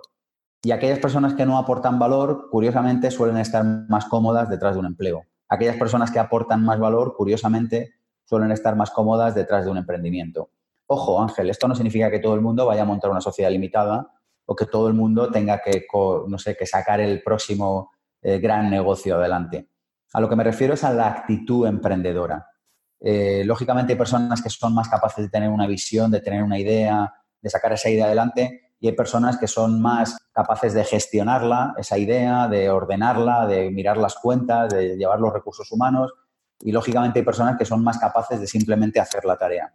Y los tres roles, que normalmente se conocen como emprendedor, gerente y técnico, los tres roles hacen falta en cualquier proyecto, en cualquier organización. Pero a lo que me refiero es a que todo el mundo terminará por ser emprendedor en el sentido de que liderará su propia vida, en el sentido de que cobrará en función de resultados, en el sentido de que tendrá que liderar su propio proceso de aprendizaje, en el sentido de que el valor de la libertad considerará que es un valor superior al valor de la seguridad. No tengo nada en contra del valor de la seguridad. Tengo un seminario que es el de libertad financiera de vivir con abundancia que habla de cómo conseguir el valor de la seguridad en el dinero. No tengo nada en contra de eso, pero creo que el valor de la libertad es mejor que el de la seguridad. Y, yo creo que ese cambio social se va a producir nos pongamos como nos pongamos, nos digan lo que nos digan en la televisión. Porque hay ideas que tienen más verdad que otras. Y, y, cuando una idea le ha llegado la hora, da igual quién la intente parar. Aunque la idea de la democracia eh, la intenten parar en muchos sitios, la, la, idea de la democracia va a ganar en el planeta Tierra antes o después en todo el planeta. Y la idea de que las personas van a ser responsables de su vida profesional va a ganar a la idea de que las personas no sean responsables de su vida profesional, porque es una mejor idea, sencillamente por eso. Así que eso es lo que creo. Por otro lado, Ángel, yo no animo a nadie a emprender. Yo cuento mi experiencia y espero que alguien se sienta inspirado a hacerlo si, le toca hacerlo. De la misma manera que habrá otras personas en YouTube, no sé, o en sus libros, que contarán la experiencia de cómo se hicieron empleados y animan a otras personas a hacerlo. Y está perfecto. Si lo único que tenemos que hacer cada uno es contar lo que sentimos que hemos venido a contar a este universo. Y gracias a eso el mundo va avanzando y va, y va progresando. Pero yo no cojo a nadie de la solapa y le digo, que emprendas, que emprendas. Yo no me dedico a eso. Yo lo que digo es, oye, si te sientes inspirado a emprender, aquí tienes un montón de material que posiblemente te pueda ayudar. Y si no, está perfecto también. Sí, a mí me parece todo bien, Ángel. Genial, me ha encantado la, respuesta, la verdad. Estoy muy de acuerdo con eso de que de hacia dónde va el mundo. Yo también pienso que, que ve hacia allí y, bueno, pues con las nuevas tecnologías y demás, pues, pues esto lo único que hace es acelerar ese, proceso. Eh, ok, Sergio, eh, ya hemos hablado brevemente sobre cómo decidir a qué dedicarte y sobre si el emprendimiento es para todo el mundo o no lo es. Y ahora eh, quiero hablar sobre emprender como tal, ¿no? Porque muchos de mis oyentes y de mis lectores llevan meses o incluso años con la idea de montar algo propio, pero no acaban de lanzarse por varios motivos. Así es que voy a comentarte algunos de estos motivos, de estos mm, obstáculos que se lo impiden, a ver si tú, que eres especialista en este tema, pues nos puedes echar una mano. Y en mi experiencia, el primer bloqueo, que seguro que lo conoces muy bien, eh, el primer bloqueo que se encuentra la gente es el decidir mm, qué van a hacer, ¿no? Un poco lo que comentábamos antes, pero aplicado a los negocios. Es decir, tienen claro que quieren montar un negocio, que eso es lo que quieren hacer, tener algo propio, pero no saben el qué. Eh, ¿qué podemos hacer o qué tenemos que tener en cuenta a la hora de encontrar una buena idea de negocio? Yo creo que la idea llegará sola. Las ideas están, a mí me gusta pensar que las ideas están por ahí por el mundo buscando dueño. Es como si estuvieran aleteando alrededor nuestro, como si fueran pájaros, y estuvieran diciendo, a ver quién me adopta, a ver quién me adopta. Entonces, si, si tú tienes una idea y no la adoptas, no pasa nada, la idea se va a ir a otra persona. De hecho, lo hemos escuchado mil veces. No, esa idea yo la tuve antes ya, solo que no la has adoptado. ¿no? Entonces, para que podamos adoptar esa idea, de las que hay miles y va a seguir viendo, porque hay un repositorio de ideas en el planeta Tierra infinito, hasta que el planeta se acabe, si es que se acaba, va a haber siempre ideas. el problema no es la idea. El problema es cómo acceder a la idea que tú tienes que hacer. Y yo para esto digo que normalmente hay que tener una mirada doble. Hay que tener una mirada hacia afuera, hay que tener una mirada práctica, pragmática, con la praxis del mundo y, y saber tener una mirada sobre el mundo y decir, en este mundo en el que yo vivo, eh, en la ciudad en la que vivo, en el país en el que vivo, en el planeta en el que vivo, ¿qué es lo que hace falta? ¿Qué problemas hay? ¿Qué necesidades hay ahí fuera? Pero también hay que saber tener una mirada dentro de uno mismo y decir, ¿quién soy yo? Porque si yo miro fuera y me doy cuenta que hacen falta cantantes, pero yo luego miro dentro y no tengo el don o el talento de la voz o de la música o de la guitarra, voy a tener una vida de sufrimiento. Si yo soy capaz de identificar problemas fuera que no soy capaz de resolver porque mis dones y mis capacidades naturales no son capaces de hacerlo, mi vida será de sufrimiento. Sin embargo, si yo soy capaz de mirar fuera y tener una mirada real sobre el mundo, sobre las personas, sobre las cosas, tener una mirada sin filtros, tener una mirada de verdad, de, de, comprensión natural de lo que está sucediendo fuera, y soy capaz de tener una mirada honesta, real, sincera, sin comparación, sin envidia, sin miedo, ojo, ¿eh? sin comparación, sin envidia y sin miedo, de lo que está pasando dentro de mí, cuando sea capaz de mezclar esas dos cosas, la idea de negocio surgirá de manera natural. Así que yo no creo que haya que hacer tanto una cosa como de no, vamos a hacer un brainstorming para la idea y tal, que está bien, que si hay que hacerlo se hace y yo lo hago y lo hacemos en el máster de emprendedores, pero creo que el paso es previo, creo que el paso es ser capaz de entender quién soy y ser capaz de entender en qué mundo vivo. Entonces, cuando yo hago eso y yo miro fuera, yo me doy cuenta que hay problemas de emprendimiento, me doy cuenta que hay problemas de dinero, me doy cuenta que hay problemas de propósito. Entonces saco el máster de emprendedores y saco el vivir con abundancia y saco el vivir con propósito y, se me ocurren 200 ideas y necesitaría 25 reencarnaciones para ser capaz de poner en marcha todas las ideas que tengo, porque será por ideas. El problema es cuando no somos capaces de mirar dentro y reconocer la persona que somos. Y como tenemos una mirada sesgada de la persona que somos, como no nos contamos verdad al respecto de quiénes somos y decimos que tenemos cualidades que no tenemos y no reconocemos las cualidades que sí tenemos, desde ahí emprender es muy difícil. Yo tengo que tener una mirada ángel honesta sobre mí y decir, yo tengo una capacidad extraordinaria de comunicación, pero no tengo una capacidad extraordinaria de gestionar negocios. Luego tendré que aprender a gestionar negocios si quiero que el instituto salga adelante. Pero si yo me cuento a mí mismo que tengo una capacidad extraordinaria de, de gestionar negocios, me estaré contando mentiras sobre mí mismo. Con lo cual, antes o después en el camino, me voy a encontrar problemas, porque toda verdad ignorada prepara su venganza en el camino, antes o después. Así que esto es lo que te diría, mirada afuera y mirada adentro. Me encanta esto que has comentado y yo también creo que en esto de la idea también aplica lo que comentamos al principio de la entrevista sobre la dirección, ¿no? Que muchas veces, pues encontrar ese problema que tú tienes, que quieres eh, resolver, pues te da esa dirección y luego esa idea va a ir evolucionando con el paso del tiempo. Una idea nunca es definitiva, es simplemente muchas veces hay que empezar y según vas haciendo cosas, pues irás viendo el siguiente paso, esa idea irá evolucionando, irá mutando y poco a poco o se te ocurrirán nuevas ideas mejores y poco a poco mm, el universo te llevará, te llevará por el camino correcto. La idea es la excusa para empezar a caminar, sin más. Totalmente. Bueno, eh, te hago caso, ya tengo la idea, ya sé qué es eso que quiero hacer, qué negocio quiero montar, pero obviamente para montarlo, Sergio, necesito tiempo. Y claro, yo estoy muy ocupado, trabajo, pareja, hijos, hobbies, y de verdad, Sergio, que es imposible para mí sacar el tiempo para, ese negocio que quiero montar. Así es que, ¿qué, ¿qué hago? Pues nada, arruinar tu vida y fracasar. ¿Qué vas a hacer? Si no tienes tiempo, pues nada. claro, es que a mí me hace mucha gracia esto, ¿no? Porque es como no tengo tiempo y digo, ¿pero qué tienes? Días de 16 horas. O sea, ¿no? Cuando dan las 15.59, tu día se acaba y empieza el día siguiente otra vez a las 12. Mira, todos tenemos el mismo número de horas, eh, afortunadamente. O sea, si hay algo democrático es el, tiempo, porque mira, tenemos eh, el mismo número de minutos al cabo del día. Lo que pasa es que lo tiramos miserablemente. Como no tenemos claridad de prioridades, sentimos que, no que nos falta tiempo. Pero una persona con las prioridades claras será una persona que por mucho, claro, yo cuando acaba el día, pues muchas veces también digo, oye, me gustaría que durara ocho horas más. Pero no es esa sensación real como de falta de tiempo. La falta de tiempo o la sensación de falta de tiempo viene cuando estamos tirando el tiempo miserablemente. Y normalmente las personas que más acusan la falta de tiempo, que más se quejan o se lamentan de la falta de tiempo, son aquellas que más miserablemente lo tiran. Oye, nos falta tiempo, pero ¿cuántas horas tiramos al día en redes sociales?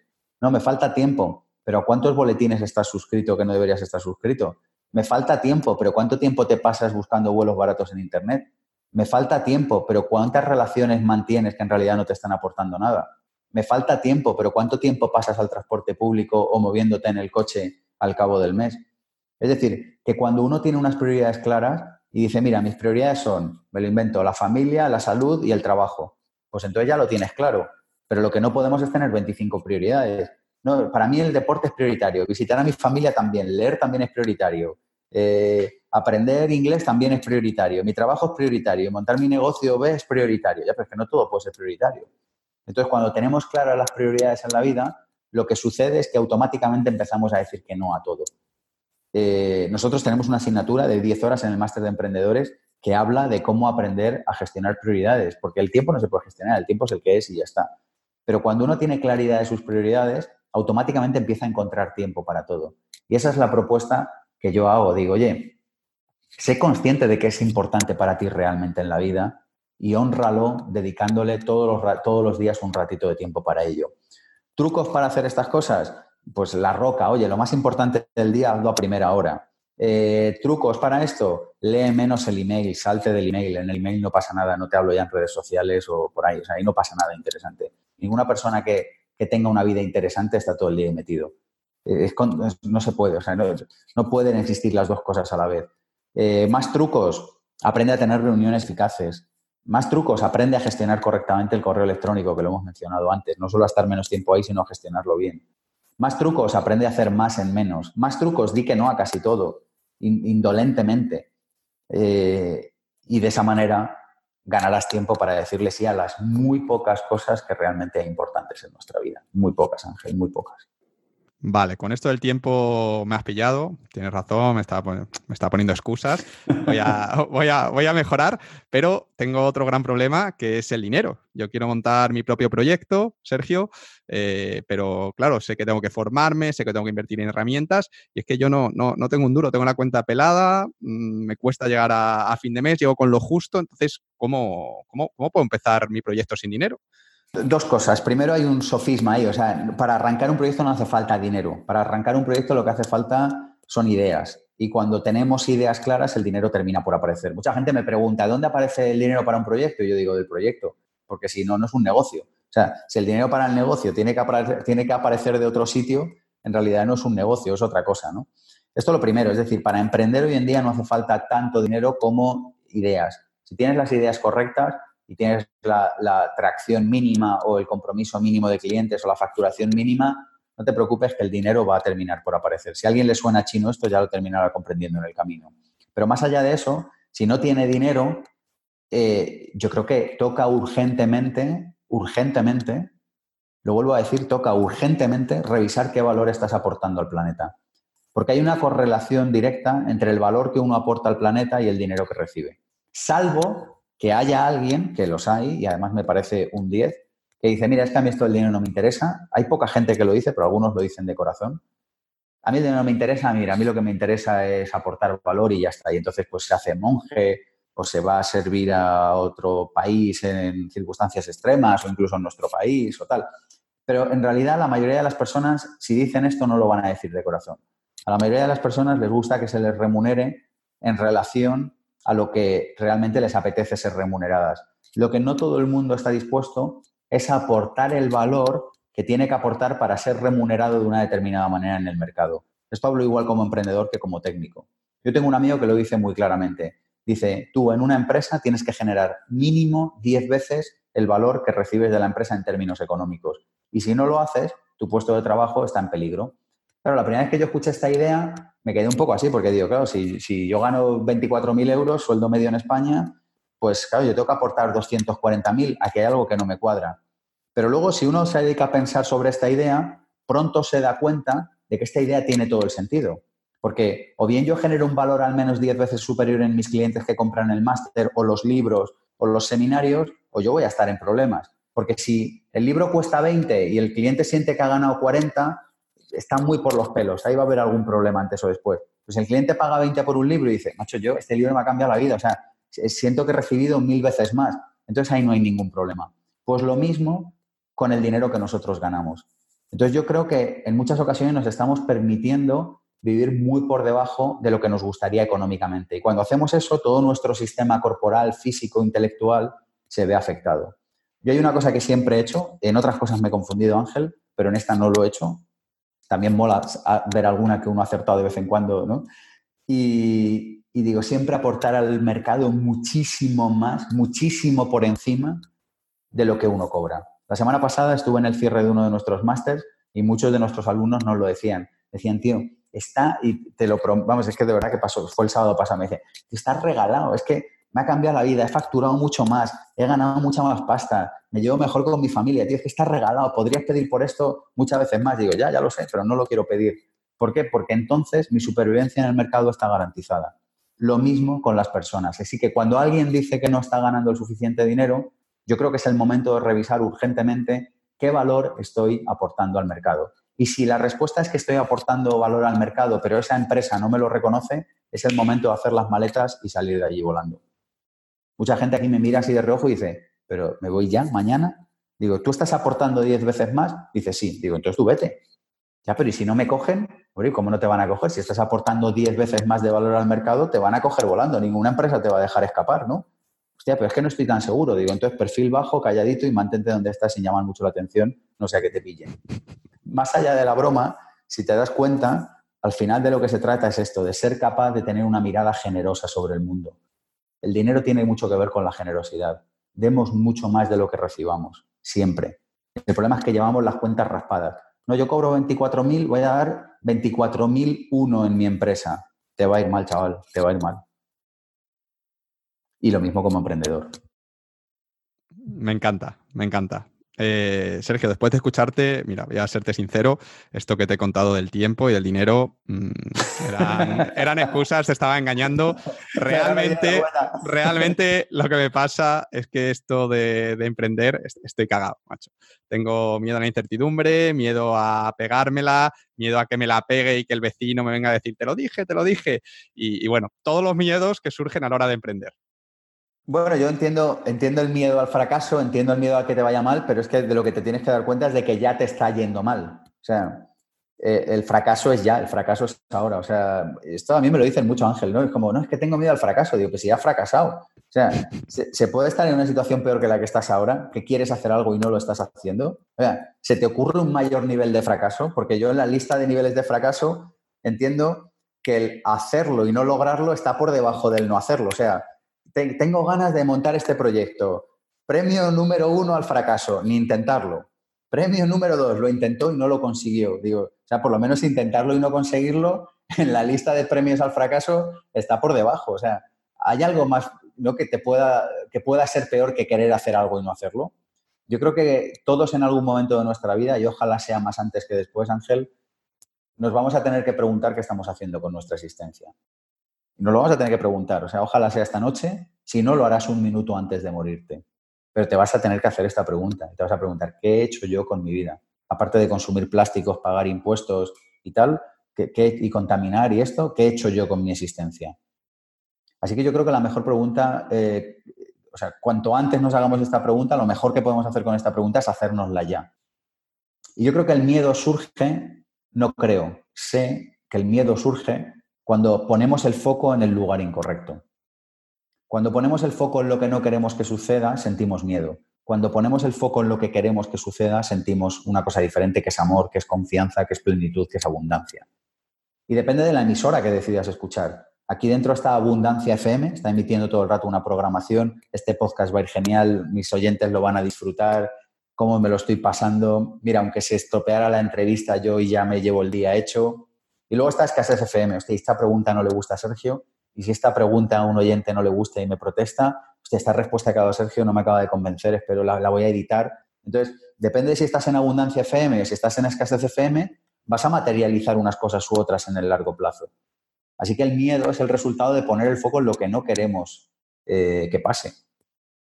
Pero claro, alguien me dirá, pero hay que poner el foco en lo que no quiero que pase, porque si no, no contrataría un seguro de coche, ni, cerraría la puerta de mi casa. Lógico, hay que cerrar la puerta de casa, hay que tener el seguro, todo eso hay que hacerlo. Pero todas las otras 23 horas y media del día con el foco puesto en lo que quiero que pase, no en lo que no quiero que pase. Así que el miedo es la consecuencia de tener la energía en el lugar incorrecto. Perfecto, pues yo creo que ya con esta lección sí que lograré empezar mi, proyecto y, tener, y tener éxito con él. Genial, yo creo que con esto hemos cubierto los grandes obstáculos que impiden a la mayoría de la gente dar el paso y empezar su propio negocio, su propio proyecto, pero claro, el, dar el paso, el atreverse a emprender es solo el principio. Una vez que empiezas es cuando viene lo interesante, que es sacar adelante ese negocio y conseguir vivir de él. Así que ahora quiero hablar un poquito contigo sobre eso, sobre cómo emprender con éxito una vez te has lanzado.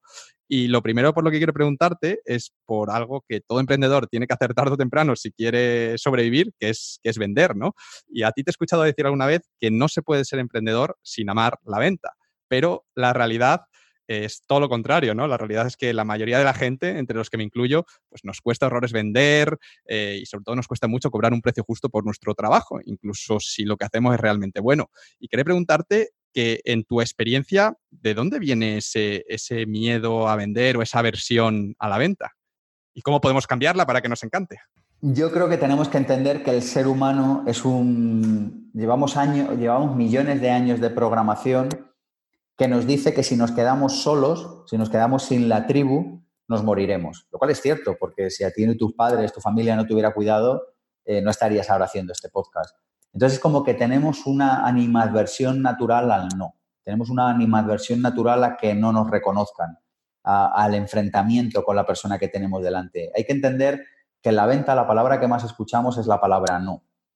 Eh, con frecuencia, los buenos vendedores te podrán decir que con frecuencia lo que más escuchan es no a sus propuestas.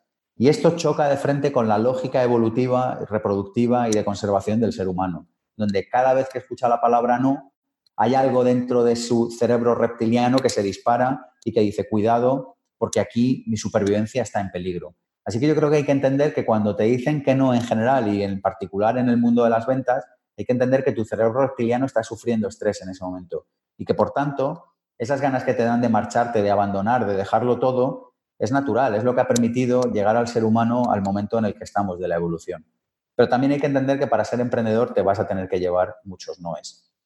Por mi parte, eh, hay una idea de las muchas, hay varios vídeos, tengo colgados varios vídeos en YouTube con este asunto, en el canal de Máster de Emprendedores, de cómo vender. Eh, por mi parte, hay una idea que lo puede cambiar todo, y es la idea de que vender es servir. Si tú quieres ayudar a otros seres humanos con tu negocio, la única manera que tienes de poder hacerlo es que te acaben comprando. Porque si no te compran, muy difícilmente tú vas a poder seguir con ese negocio adelante. Y si tú quieres ayudarles, vas a tener que venderles algo. Así que vender es la manera que tienes de servir a la sociedad, de servir a tus clientes a través de tu negocio. Si yo estoy pensando que vender es timar, es estafar, es abusar, es imponer, definitivamente me va a ir mal vendiendo. Pero ¿y si cambiáramos la idea, Ángel, y dijéramos, vender es servir, vender es ayudar? Yo no voy a presionar a nadie, no voy a timar a nadie. no sé, ¿sabes? Voy a inventar algo en el que todos nos sintamos cómodos, pero en el que le voy a explicar a otra persona que si quiere que yo le ayude, me va a tener que comprar esto, porque si no, yo no tengo manera de ayudarle.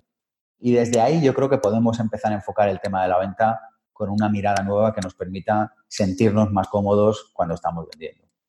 Otro gran problema que se suele encontrar ¿Qué de problemas tienes hoy, no? Sí, sí, tengo aquí la lista de, la lista de problemas para ir tirándolos uno a uno. Eh, otro gran problema que se encuentra la gente, también relacionado con la venta, ¿no? Es el famoso síndrome del impostor, ¿no? Que es el sentimiento de que no somos lo suficientemente buenos para cobrar por nuestro trabajo y que eso, estamos estafando a nuestros clientes haciéndoles pagar por, por nuestro trabajo, por nuestros productos o servicios. Y una de las cosas que más me ha llamado la atención de tu historia es que tú nunca has tenido este, este síndrome, ¿no? Tú en 2002 montas tu agencia de comunicación y desde el primer día empiezas a vender eh, tus servicios a pesar de, no tener mucha experiencia, ¿no? Que podrías haber dicho, joder, estoy estafando aquí a la gente vendiéndoles esto cuando, cuando yo recién me acabo de graduar, como, como quien dice. Y luego, cuando lanzas el Instituto de Pensamiento Positivo en 2012, pues un poco lo mismo, ¿no? De pronto lanzas un seminario por 500 euros y un máster por 4.000, mm, digamos, sin haber, sin tener ahí una gran experiencia detrás. ¿Por qué tú nunca has sentido, eh, nunca te has sentido como un impostor vendiendo tu trabajo y qué, qué podemos hacer los demás para superar esta, esta sensación? Yo creo que la mejor manera de no sentirte como un impostor es no ser un impostor. Esa es la manera infalible de no serlo. Entonces, cuando yo lancé el máster, lo lancé con veintipico profesionales como la copa de un pino. Entonces, o sea, realmente hubiera sido muy impostado sentirme como un impostor, porque es que no había ninguna impostura. Realmente era un máster de los pies a la cabeza eh, de, primera talla. O sea, es que, es que esta es la verdad. Y con respecto a los seminarios, tres cuartas partes de lo mismo. O sea, yo llevaba muchos años emprendiendo de una manera o de otra. Y las cosas que contaba yo sabía que eran verdad. Fíjate que la promesa de vivir sin jefe no es vas a montar una multinacional y vas a facturar 8 millones en 15 días, porque yo no sé hacer eso. Así que no vendo eso. Pero lo que vendo sí sé que es verdad, porque yo lo he vivido. Y yo creo que el problema que tenemos muchas veces los emprendedores es que queremos ofrecer cosas que no sabemos. Hoy en día en el mundo del marketing, en el mundo de los emprendedores, está lleno de zumbaos que ofrecen cosas que no han hecho, que solamente han leído. No me extraña que se sientan impostores, Ángel. Es que es, que es lo mínimo. O sea, eso demuestra que todavía les queda un mínimo de lucidez dentro de, su cerebro. Uno solo se puede sentir impostor si vende una cosa que no ha hecho. Pero yo en ambos casos, en los dos ejemplos que has mencionado, vendía cosas de las que sí sabía. El máster de emprendedores con profesionales que tenían muchos más años de experiencia. Yo creo que era más joven, con diferencia además de todos los profesores. Y en cuanto al seminario, con garantía de devolución, por cierto, que la sigo manteniendo hoy en día, hablando de cosas que yo sí había hecho, de salir a la calle a vender, de cómo gestionar la agenda, de cómo liderarte a ti mismo, pero yo no hablaba de, ni, ni hablo hoy en día de cosas que yo no he hecho. Y yo creo que esto el cliente lo sabe reconocer. Y yo creo que el cliente sabe oler dónde hay verdad y dónde hay mentira. Aún así hay gente que prefiere la mentira. ¿eh? Aún así hay gente que, que, que prefiere comprar una cosa o sea, sigue habiendo mercado para el te vas a hacer rico en 15 días. Eh, pero el cliente, en términos generales, sabe detectar dónde hay verdad y dónde no. Si no sabes hacer algo, lo mejor que puedes hacer es decirlo.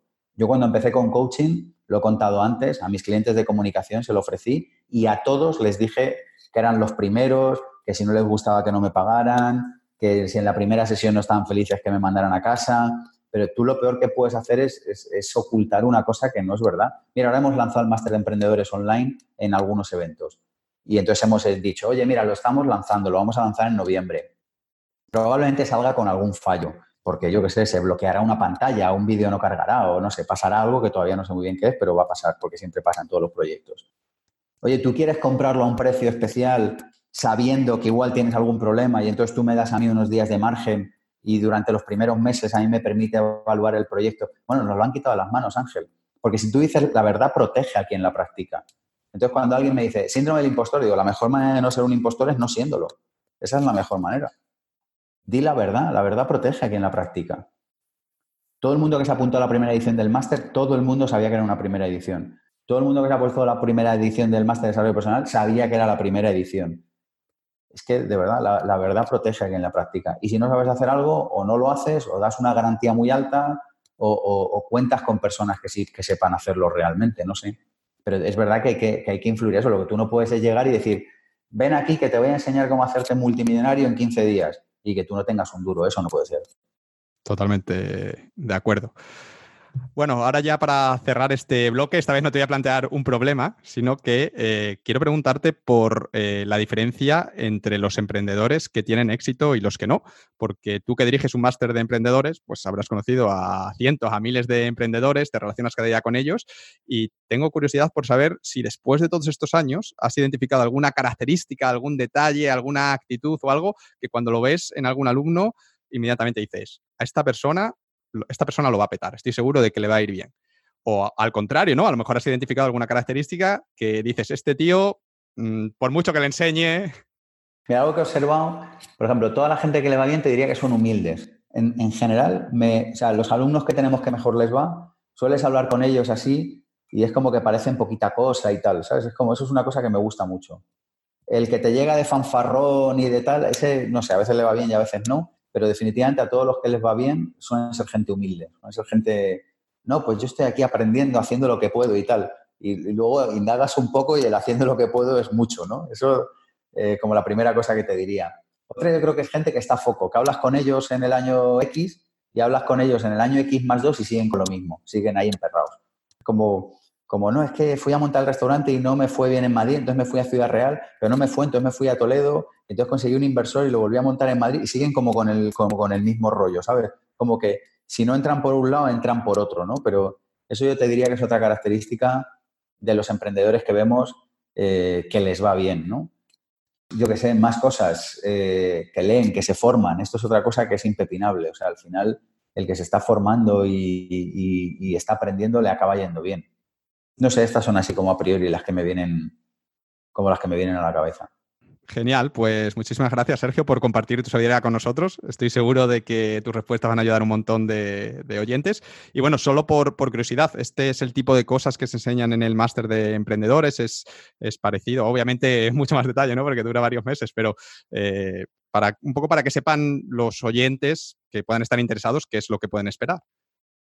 Mira, todo el programa está en masterdeemprendedores.com, donde puedes encontrar el programa que, va haciendo un recorrido por las áreas básicas y mínimas para poder ser un, emprendedor con éxito. Pero más allá de eso, a lo largo de todo el programa, fíjate que todo el programa eh, está impartido por emprendedores, por emprendedores que les va bien.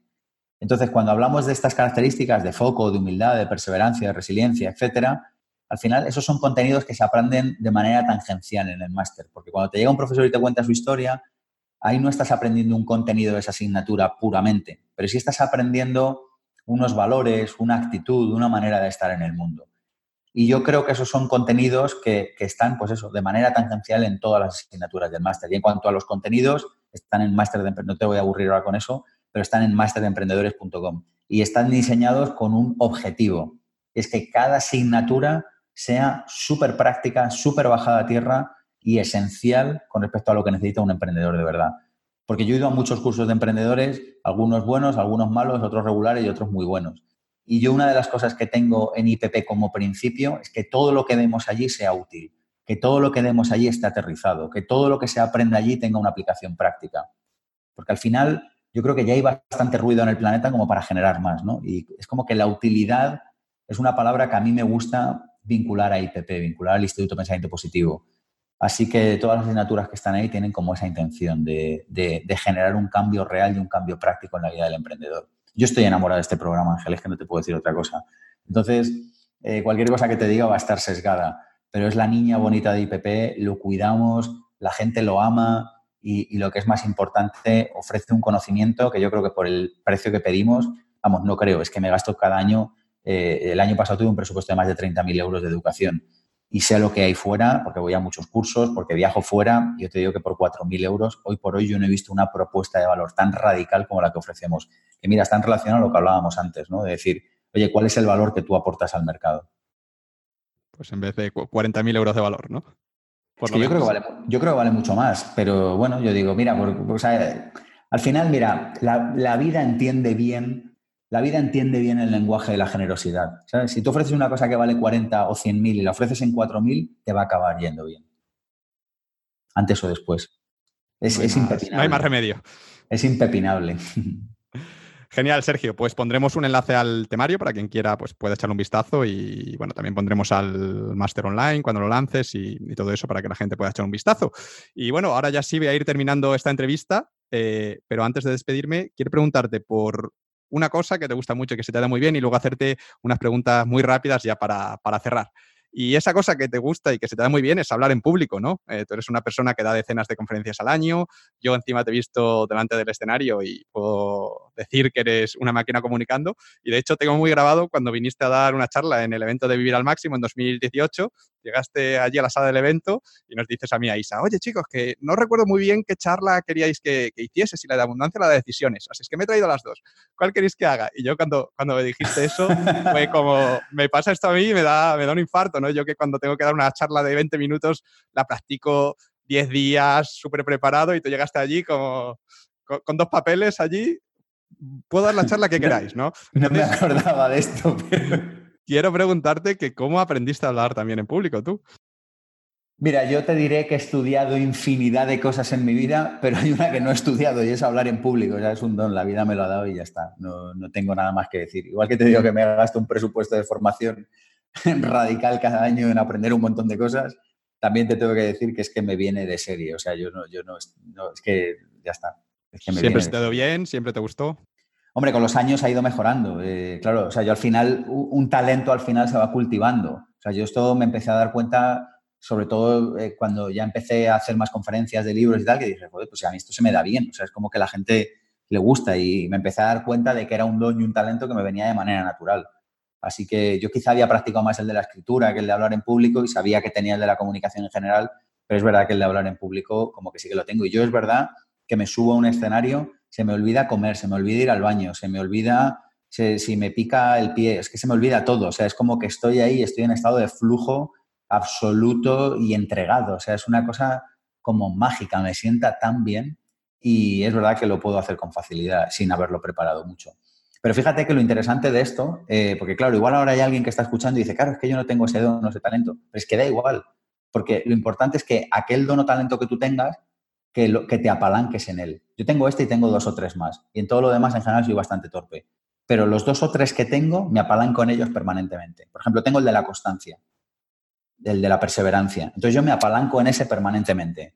Pase lo que pase, si se me mete una idea en la cabeza, me apalanco en la perseverancia, porque es algo que es natural en mí. Y me apalanco en hablar en público, que es algo que se me da bien. Luego, todo lo demás, como no tengo todo el resto de los millones de dones posibles que hay en el planeta, pues me da igual, ¿para qué voy a poner el foco en los otros si no lo tengo? Así que yo creo que el aprendizaje de esto es tener la mirada clara hacia adentro y decir, ¿este talento lo tengo yo realmente? Contarte verdad al respecto y apalancarte en ese, apalancarte en ese.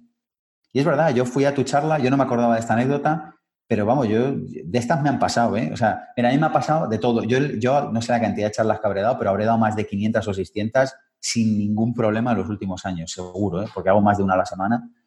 Y, me ha pasado de todo, de llegar y decir, oye, que se ha caído el otro ponente, tenías 45 minutos, puedes hablar tres horas, lo que me pidas.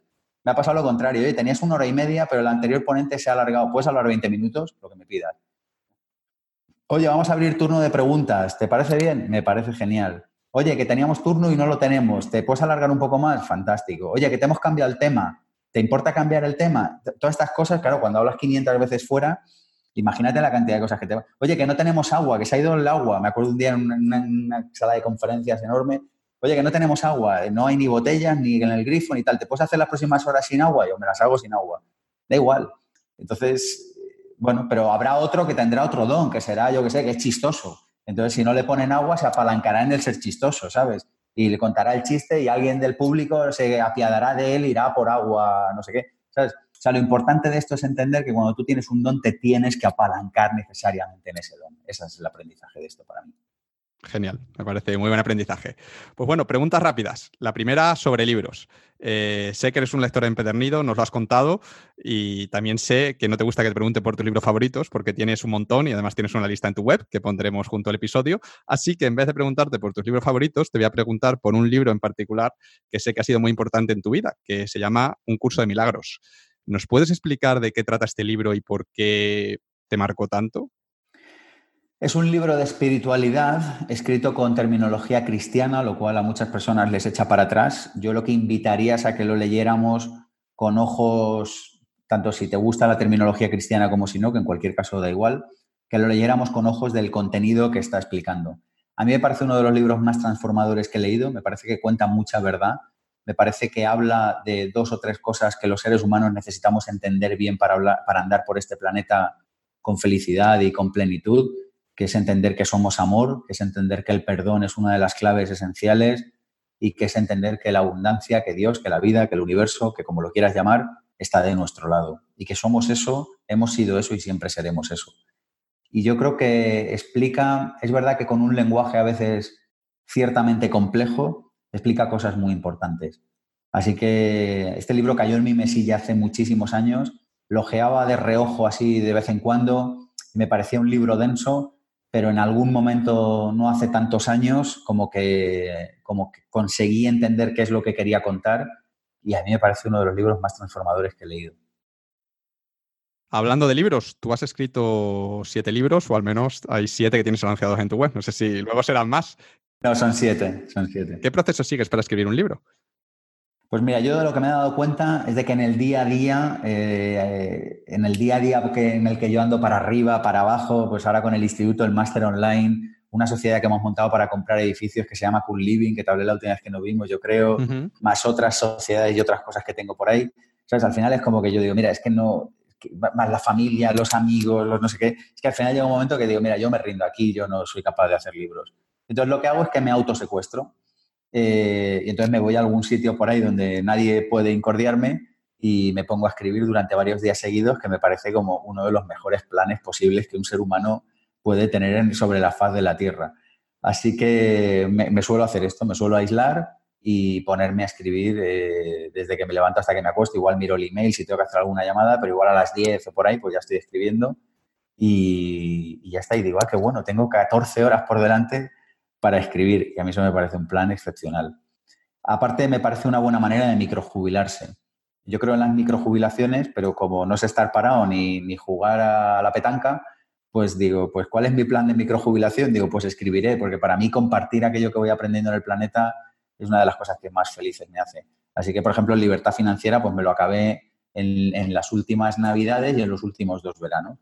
Y, bueno, pues el Misión Emprender también me lo hice en unas navidades y un verano. Y luego, cuando no me ha dado tiempo a acabarlo en vacaciones, porque a veces hay fechas de entrega y tal, lo que me funciona muy bien es hacerlo todos los días. O sea, lo que no me funciona es escribirlo un lunes y dejarlo hasta el viernes. Prefiero escribir lunes, martes, miércoles, tal, aunque sea media hora cada día, porque un libro eh, hay que tener una visión sinfónica, hay que tener una visión sistémica de lo que está pasando, si quieres hacer un buen texto de verdad y yo en cada texto me dejo la piel. Escribo cada libro, yo pienso mucho en el concepto de legado y escribo cada libro pensando en que ese libro servirá a todas las generaciones futuras para aprender cosas importantes. Entonces, cuando tú tienes una visión sinfónica, una visión de sistema de un... Los cursos, por cierto, los compongo igual y el máster igual. Eh, cuando tú tienes una visión global, necesitas estar muy dentro para ser capaz de que las piezas funcionen bien unas con otras. Entonces, a mí lo que, a mí lo que me funciona es estar sumergido. Si me sumerjo y salgo tres días, cuando vuelvo a entrar tengo que volver a perder un montón de horas para volver a entender la sinfonía que estoy creando. No sé si me explico. Entonces, eh, a mí lo que me funciona muy bien es esto, es cuando lo hago hacerlo todos los días. Por ejemplo, me estoy acordando del Misión Emprender, que no lo acabé en verano y tenía una fecha de entrega que era como el 30 de septiembre o el 15 de octubre o algo así. Y me acuerdo que todo ese mes de septiembre me estuve levantando a las seis y pico de la mañana para hasta las nueve darle un empujón al libro eh, hablaba con Raymond, no sé qué, como ser capaz de, eso, de decir todos los días le tengo que dedicar un rato porque si no perderé la onda. Sergio, ¿qué haces tú cuando tienes que aprender algo nuevo? ¿Una nueva habilidad o unos nuevos conocimientos? ¿Qué procesos sigues? Libros, cursos, busco a alguien que sepa. Las tres patas. Las tres patas. Libros, cursos, busco a alguien que sepa. Eh, contratar talento me hace feliz. No siempre es contratable, pero casi nadie te niega una comida para preguntarle sobre un tema. Eh, libros en inglés hay de casi todo, o sea, yo casi todos los temas que, sobre los que quieras saber en inglés hay alguien que lo ha publicado y ha escrito sobre eso. Y cursos no siempre hay en España, pero cada vez más. Y si no, pues me voy a donde me tenga que ir a aprender lo que necesite. Sergio, hemos hablado de tu pasado y de tu presente, pero no nos has contado mucho sobre tu futuro, salvo que vas a lanzar el máster de emprendedores online. ¿Qué planes tienes para los próximos meses? Mm, ¿Vas a lanzar alguna cosa más? ¿Vas a hacer algún otro gran cambio en tu vida, en tu negocio? Eh, pues mira, este año estamos con la idea de seguir creciendo. Eh, yo creo que este año vamos a volver a duplicar en Instituto Pensamiento Positivo. El año pasado nos quedamos en dos mil y pico alumnos. Eh, a mí el, término de duplicar me fascina porque es es como de una belleza entonces, luego aparte pueden pasar cosas que a mí me ha pasado, ha habido años que lo he conseguido, otros que no, que de repente un año no lo consigues y dices, joder, qué fallo, hemos pasado de 2.000 a 3.000 alumnos, vaya, vaya fallo más tonto que hemos tenido, ¿no? Si nos ha ido el presupuesto en... Entonces yo siempre hago como dos, como dos presupuestos, ¿no? Hago el presupuesto como de, como de, oye, esto es lo mínimo que tenemos que hacer y el presupuesto como de máximo, ¿no? Como de, de apuntar a la luna, digamos. Eh, entonces a mí me gusta moverme en este. Este es el que me parece divertido. Este hay que hacerlo, o sea, este es como el de mínimos, el de, oye, menos, menos de esto ni nos levantamos por la mañana. Y este es el como el, de que aspiramos a hacer. Entonces yo este año con lo de la entrada con el mundo online, em, yo creo que vamos a ser capaces de duplicar el número de alumnos y a mí me hace tremendamente feliz. Que no lo logramos, no pasa nada, porque entonces lo haré el siguiente, Ansel. Y si no lo logro el siguiente, lo haré el otro. Y si no lo hago el otro, lo haré el otro. O sea, me da lo mismo, ¿sabes? Yo no paro hasta que lo haga. Apalancándose en la perseverancia. Sí, sí, pero es verdad, yo estoy tranquilo en eso, ¿sabes? Porque yo digo, mira, yo el año pasado me hice una propuesta y dije, en tres años Instituto Pensamiento Positivo será una empresa tecnológica. Tendremos más alumnos online que presenciales. Y entonces luego ya puede pasar que lo hagas en dos o en cuatro, pero entonces hay un rumbo, hay una dirección, es acorde a nuestros valores, es acorde a nuestra misión de divulgar y democratizar desarrollo personal y profesional para que cualquier persona, independientemente del lugar donde resida o del nivel de ingresos que tenga, pueda llevar una vida más plena y significativa. Entonces, como es acorde a nuestros valores, es acorde a nuestra misión, es acorde a nuestra misión, es como que todo se dirige hacia ese sitio. Y luego ya a partir de ahí puede pasar antes o después. Así que el futuro está puesto en el desarrollo online. Vamos a hacer un rebranding también en IPP. Estas navidades probablemente me acabe otro libro. Y voy a estar este año viviendo unos meses fuera de España también, como decisión personal. Me voy a ir a Estados Unidos un tiempo a ver otros mundos y arrancaremos con la radio. Eso básicamente es el curso 19-20. Me parece todo muy interesante. Mucha suerte con esos objetivos. Yo confío en ti, yo creo que los lograrás. Y si no, este año, el siguiente, como tú bien has dicho. Eh, Sergio, he escuchado en alguna entrevista que te han hecho en, otras personas, que en el futuro te gustaría meterte en política y que de hecho estás convencido y seguro, igual que estabas con, Vivir sin Jefe, de que va a ser un bestseller, pues en este caso estás seguro de que algún día serás presidente del gobierno o al menos de la Comunidad de Madrid. ¿Es, cierto? Sí. Yo creo, sí, sí, yo creo que cuando llegue el momento, que no va a ser dentro de mucho, ahora me toca vivir otras cosas y hacer otros procesos, pero en algún momento del futuro no tan lejano me dedicaré a política. Yo no sé tú, pero yo siento una enorme tristeza cuando veo que hemos dejado la red pública en manos no de los más competentes, sino de los menos competentes. Y yo siento una enorme tristeza cuando veo que los designios de nuestro país eh, están sin propósito, están sin un plan claro. Y a la vez siento una gran alegría cuando miro alrededor y veo gente que vale mucho, que tiene mucho talento, que tiene mucho compromiso. Y de la misma manera que mi trabajo en la radio o en el máster de emprendedores o en el instituto ha sido congregar a los mejores mentes para que sean capaces de sumar a la hora de divulgar desarrollo personal y profesional, en algún momento del futuro me propondré como reto sumar a las mejores personas de este país para ser capaces de darle a la política un nuevo aire. Si la sociedad le suena bien la propuesta, pues eh, con un poco de suerte y de trabajo y de constancia, pues nos darán la oportunidad y si no le parece bien, pues no pasa nada y nos dedicaremos a otra cosa. Pero de la misma manera que yo tuve la intuición de que habría un hueco para un programa de radio que hablara de los temas que a la gente verdaderamente le interesan y conseguimos después de tres años situar un programa en, la franja de los sábados por la mañana en Punto Radio. Yo creo que de la misma manera conseguiremos situar un partido político eh, que hable el lenguaje que tú y yo hablamos. Es que, es que no me voy a poner a criticar porque no es el plan de la entrevista, pero ni el de mi vida, por cierto. Pero quiero decir, yo hay tantos temas que hablo con tantas personas que tienen tanto sentido común que he hecho en falta en el discurso político general que digo, ahí tiene que haber una oportunidad. Que fue lo mismo que sentí cuando escuchaba la radio y yo decía, aquí tiene que haber una oportunidad, aquí tiene que haber gente, o sea, no puedo estar solo, ¿sabes? Es como, no, no puedo ser yo el único que esté pensando que aquí hay que hablar de otros temas. A mí me encantaría hablar del futuro de la educación en este país, a mí me encantaría hablar de cómo vamos a hacer un proyecto país a 15 o 20 años, A mí me gustaría hablar de cómo vamos a cuidar del medio ambiente. A mí me gustaría hablar de un montón de temas que nos están hablando. Y yo creo que estamos con los temas equivocados encima de la mesa. Y de la misma manera que si una persona, una empresa, una familia tiene los temas equivocados encima de la mesa, va a obtener los resultados equivocados. De la misma manera, creo que un país que tiene los temas equivocados sobre la mesa va a obtener los resultados equivocados. Así que espero, si la vida me lo permite, poder sumar mi granito de arena en un futuro sobre este asunto.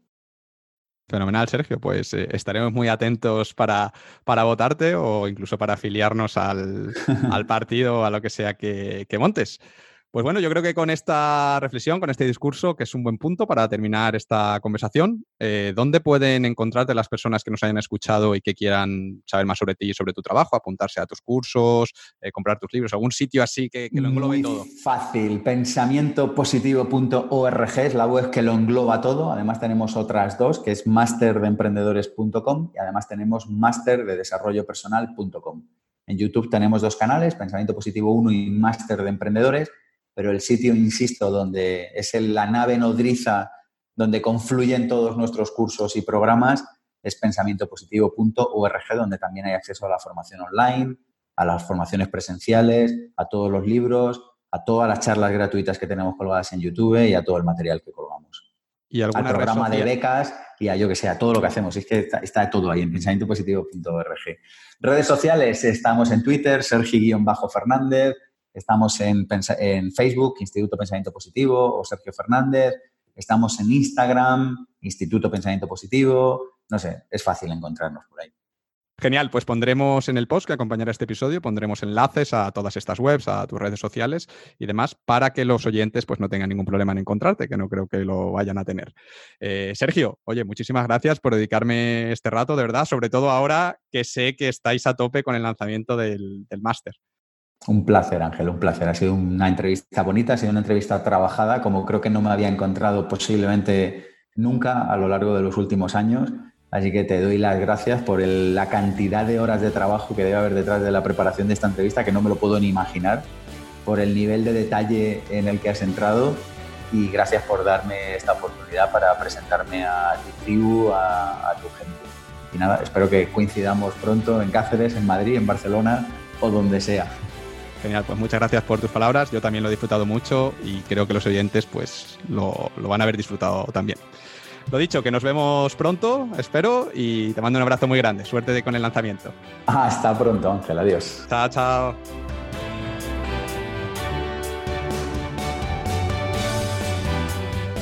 Hola, hola, Ángel al habla otra vez. Muchísimas gracias por escuchar este episodio número 23 de Una vida a tu medida. Como siempre, en unavidatumedida.com barra 23 encontrarás una lista con todos los enlaces a los recursos, a las webs y a los libros que hemos mencionado Sergio y yo durante nuestra conversación. Si te ha gustado el episodio, por favor, suscríbete al podcast y déjanos una opinión en iTunes, en iVoox o en tu plataforma de podcast favorita. A ti solo te llevará un minuto y estarás ayudando a más personas como tú, interesadas en crear una vida a su medida, a encontrar el podcast. Y eso es todo por mi parte. Un abrazo muy grande, recuerda siempre que la vida es una gran aventura llena de posibilidades y nos vemos en el próximo episodio.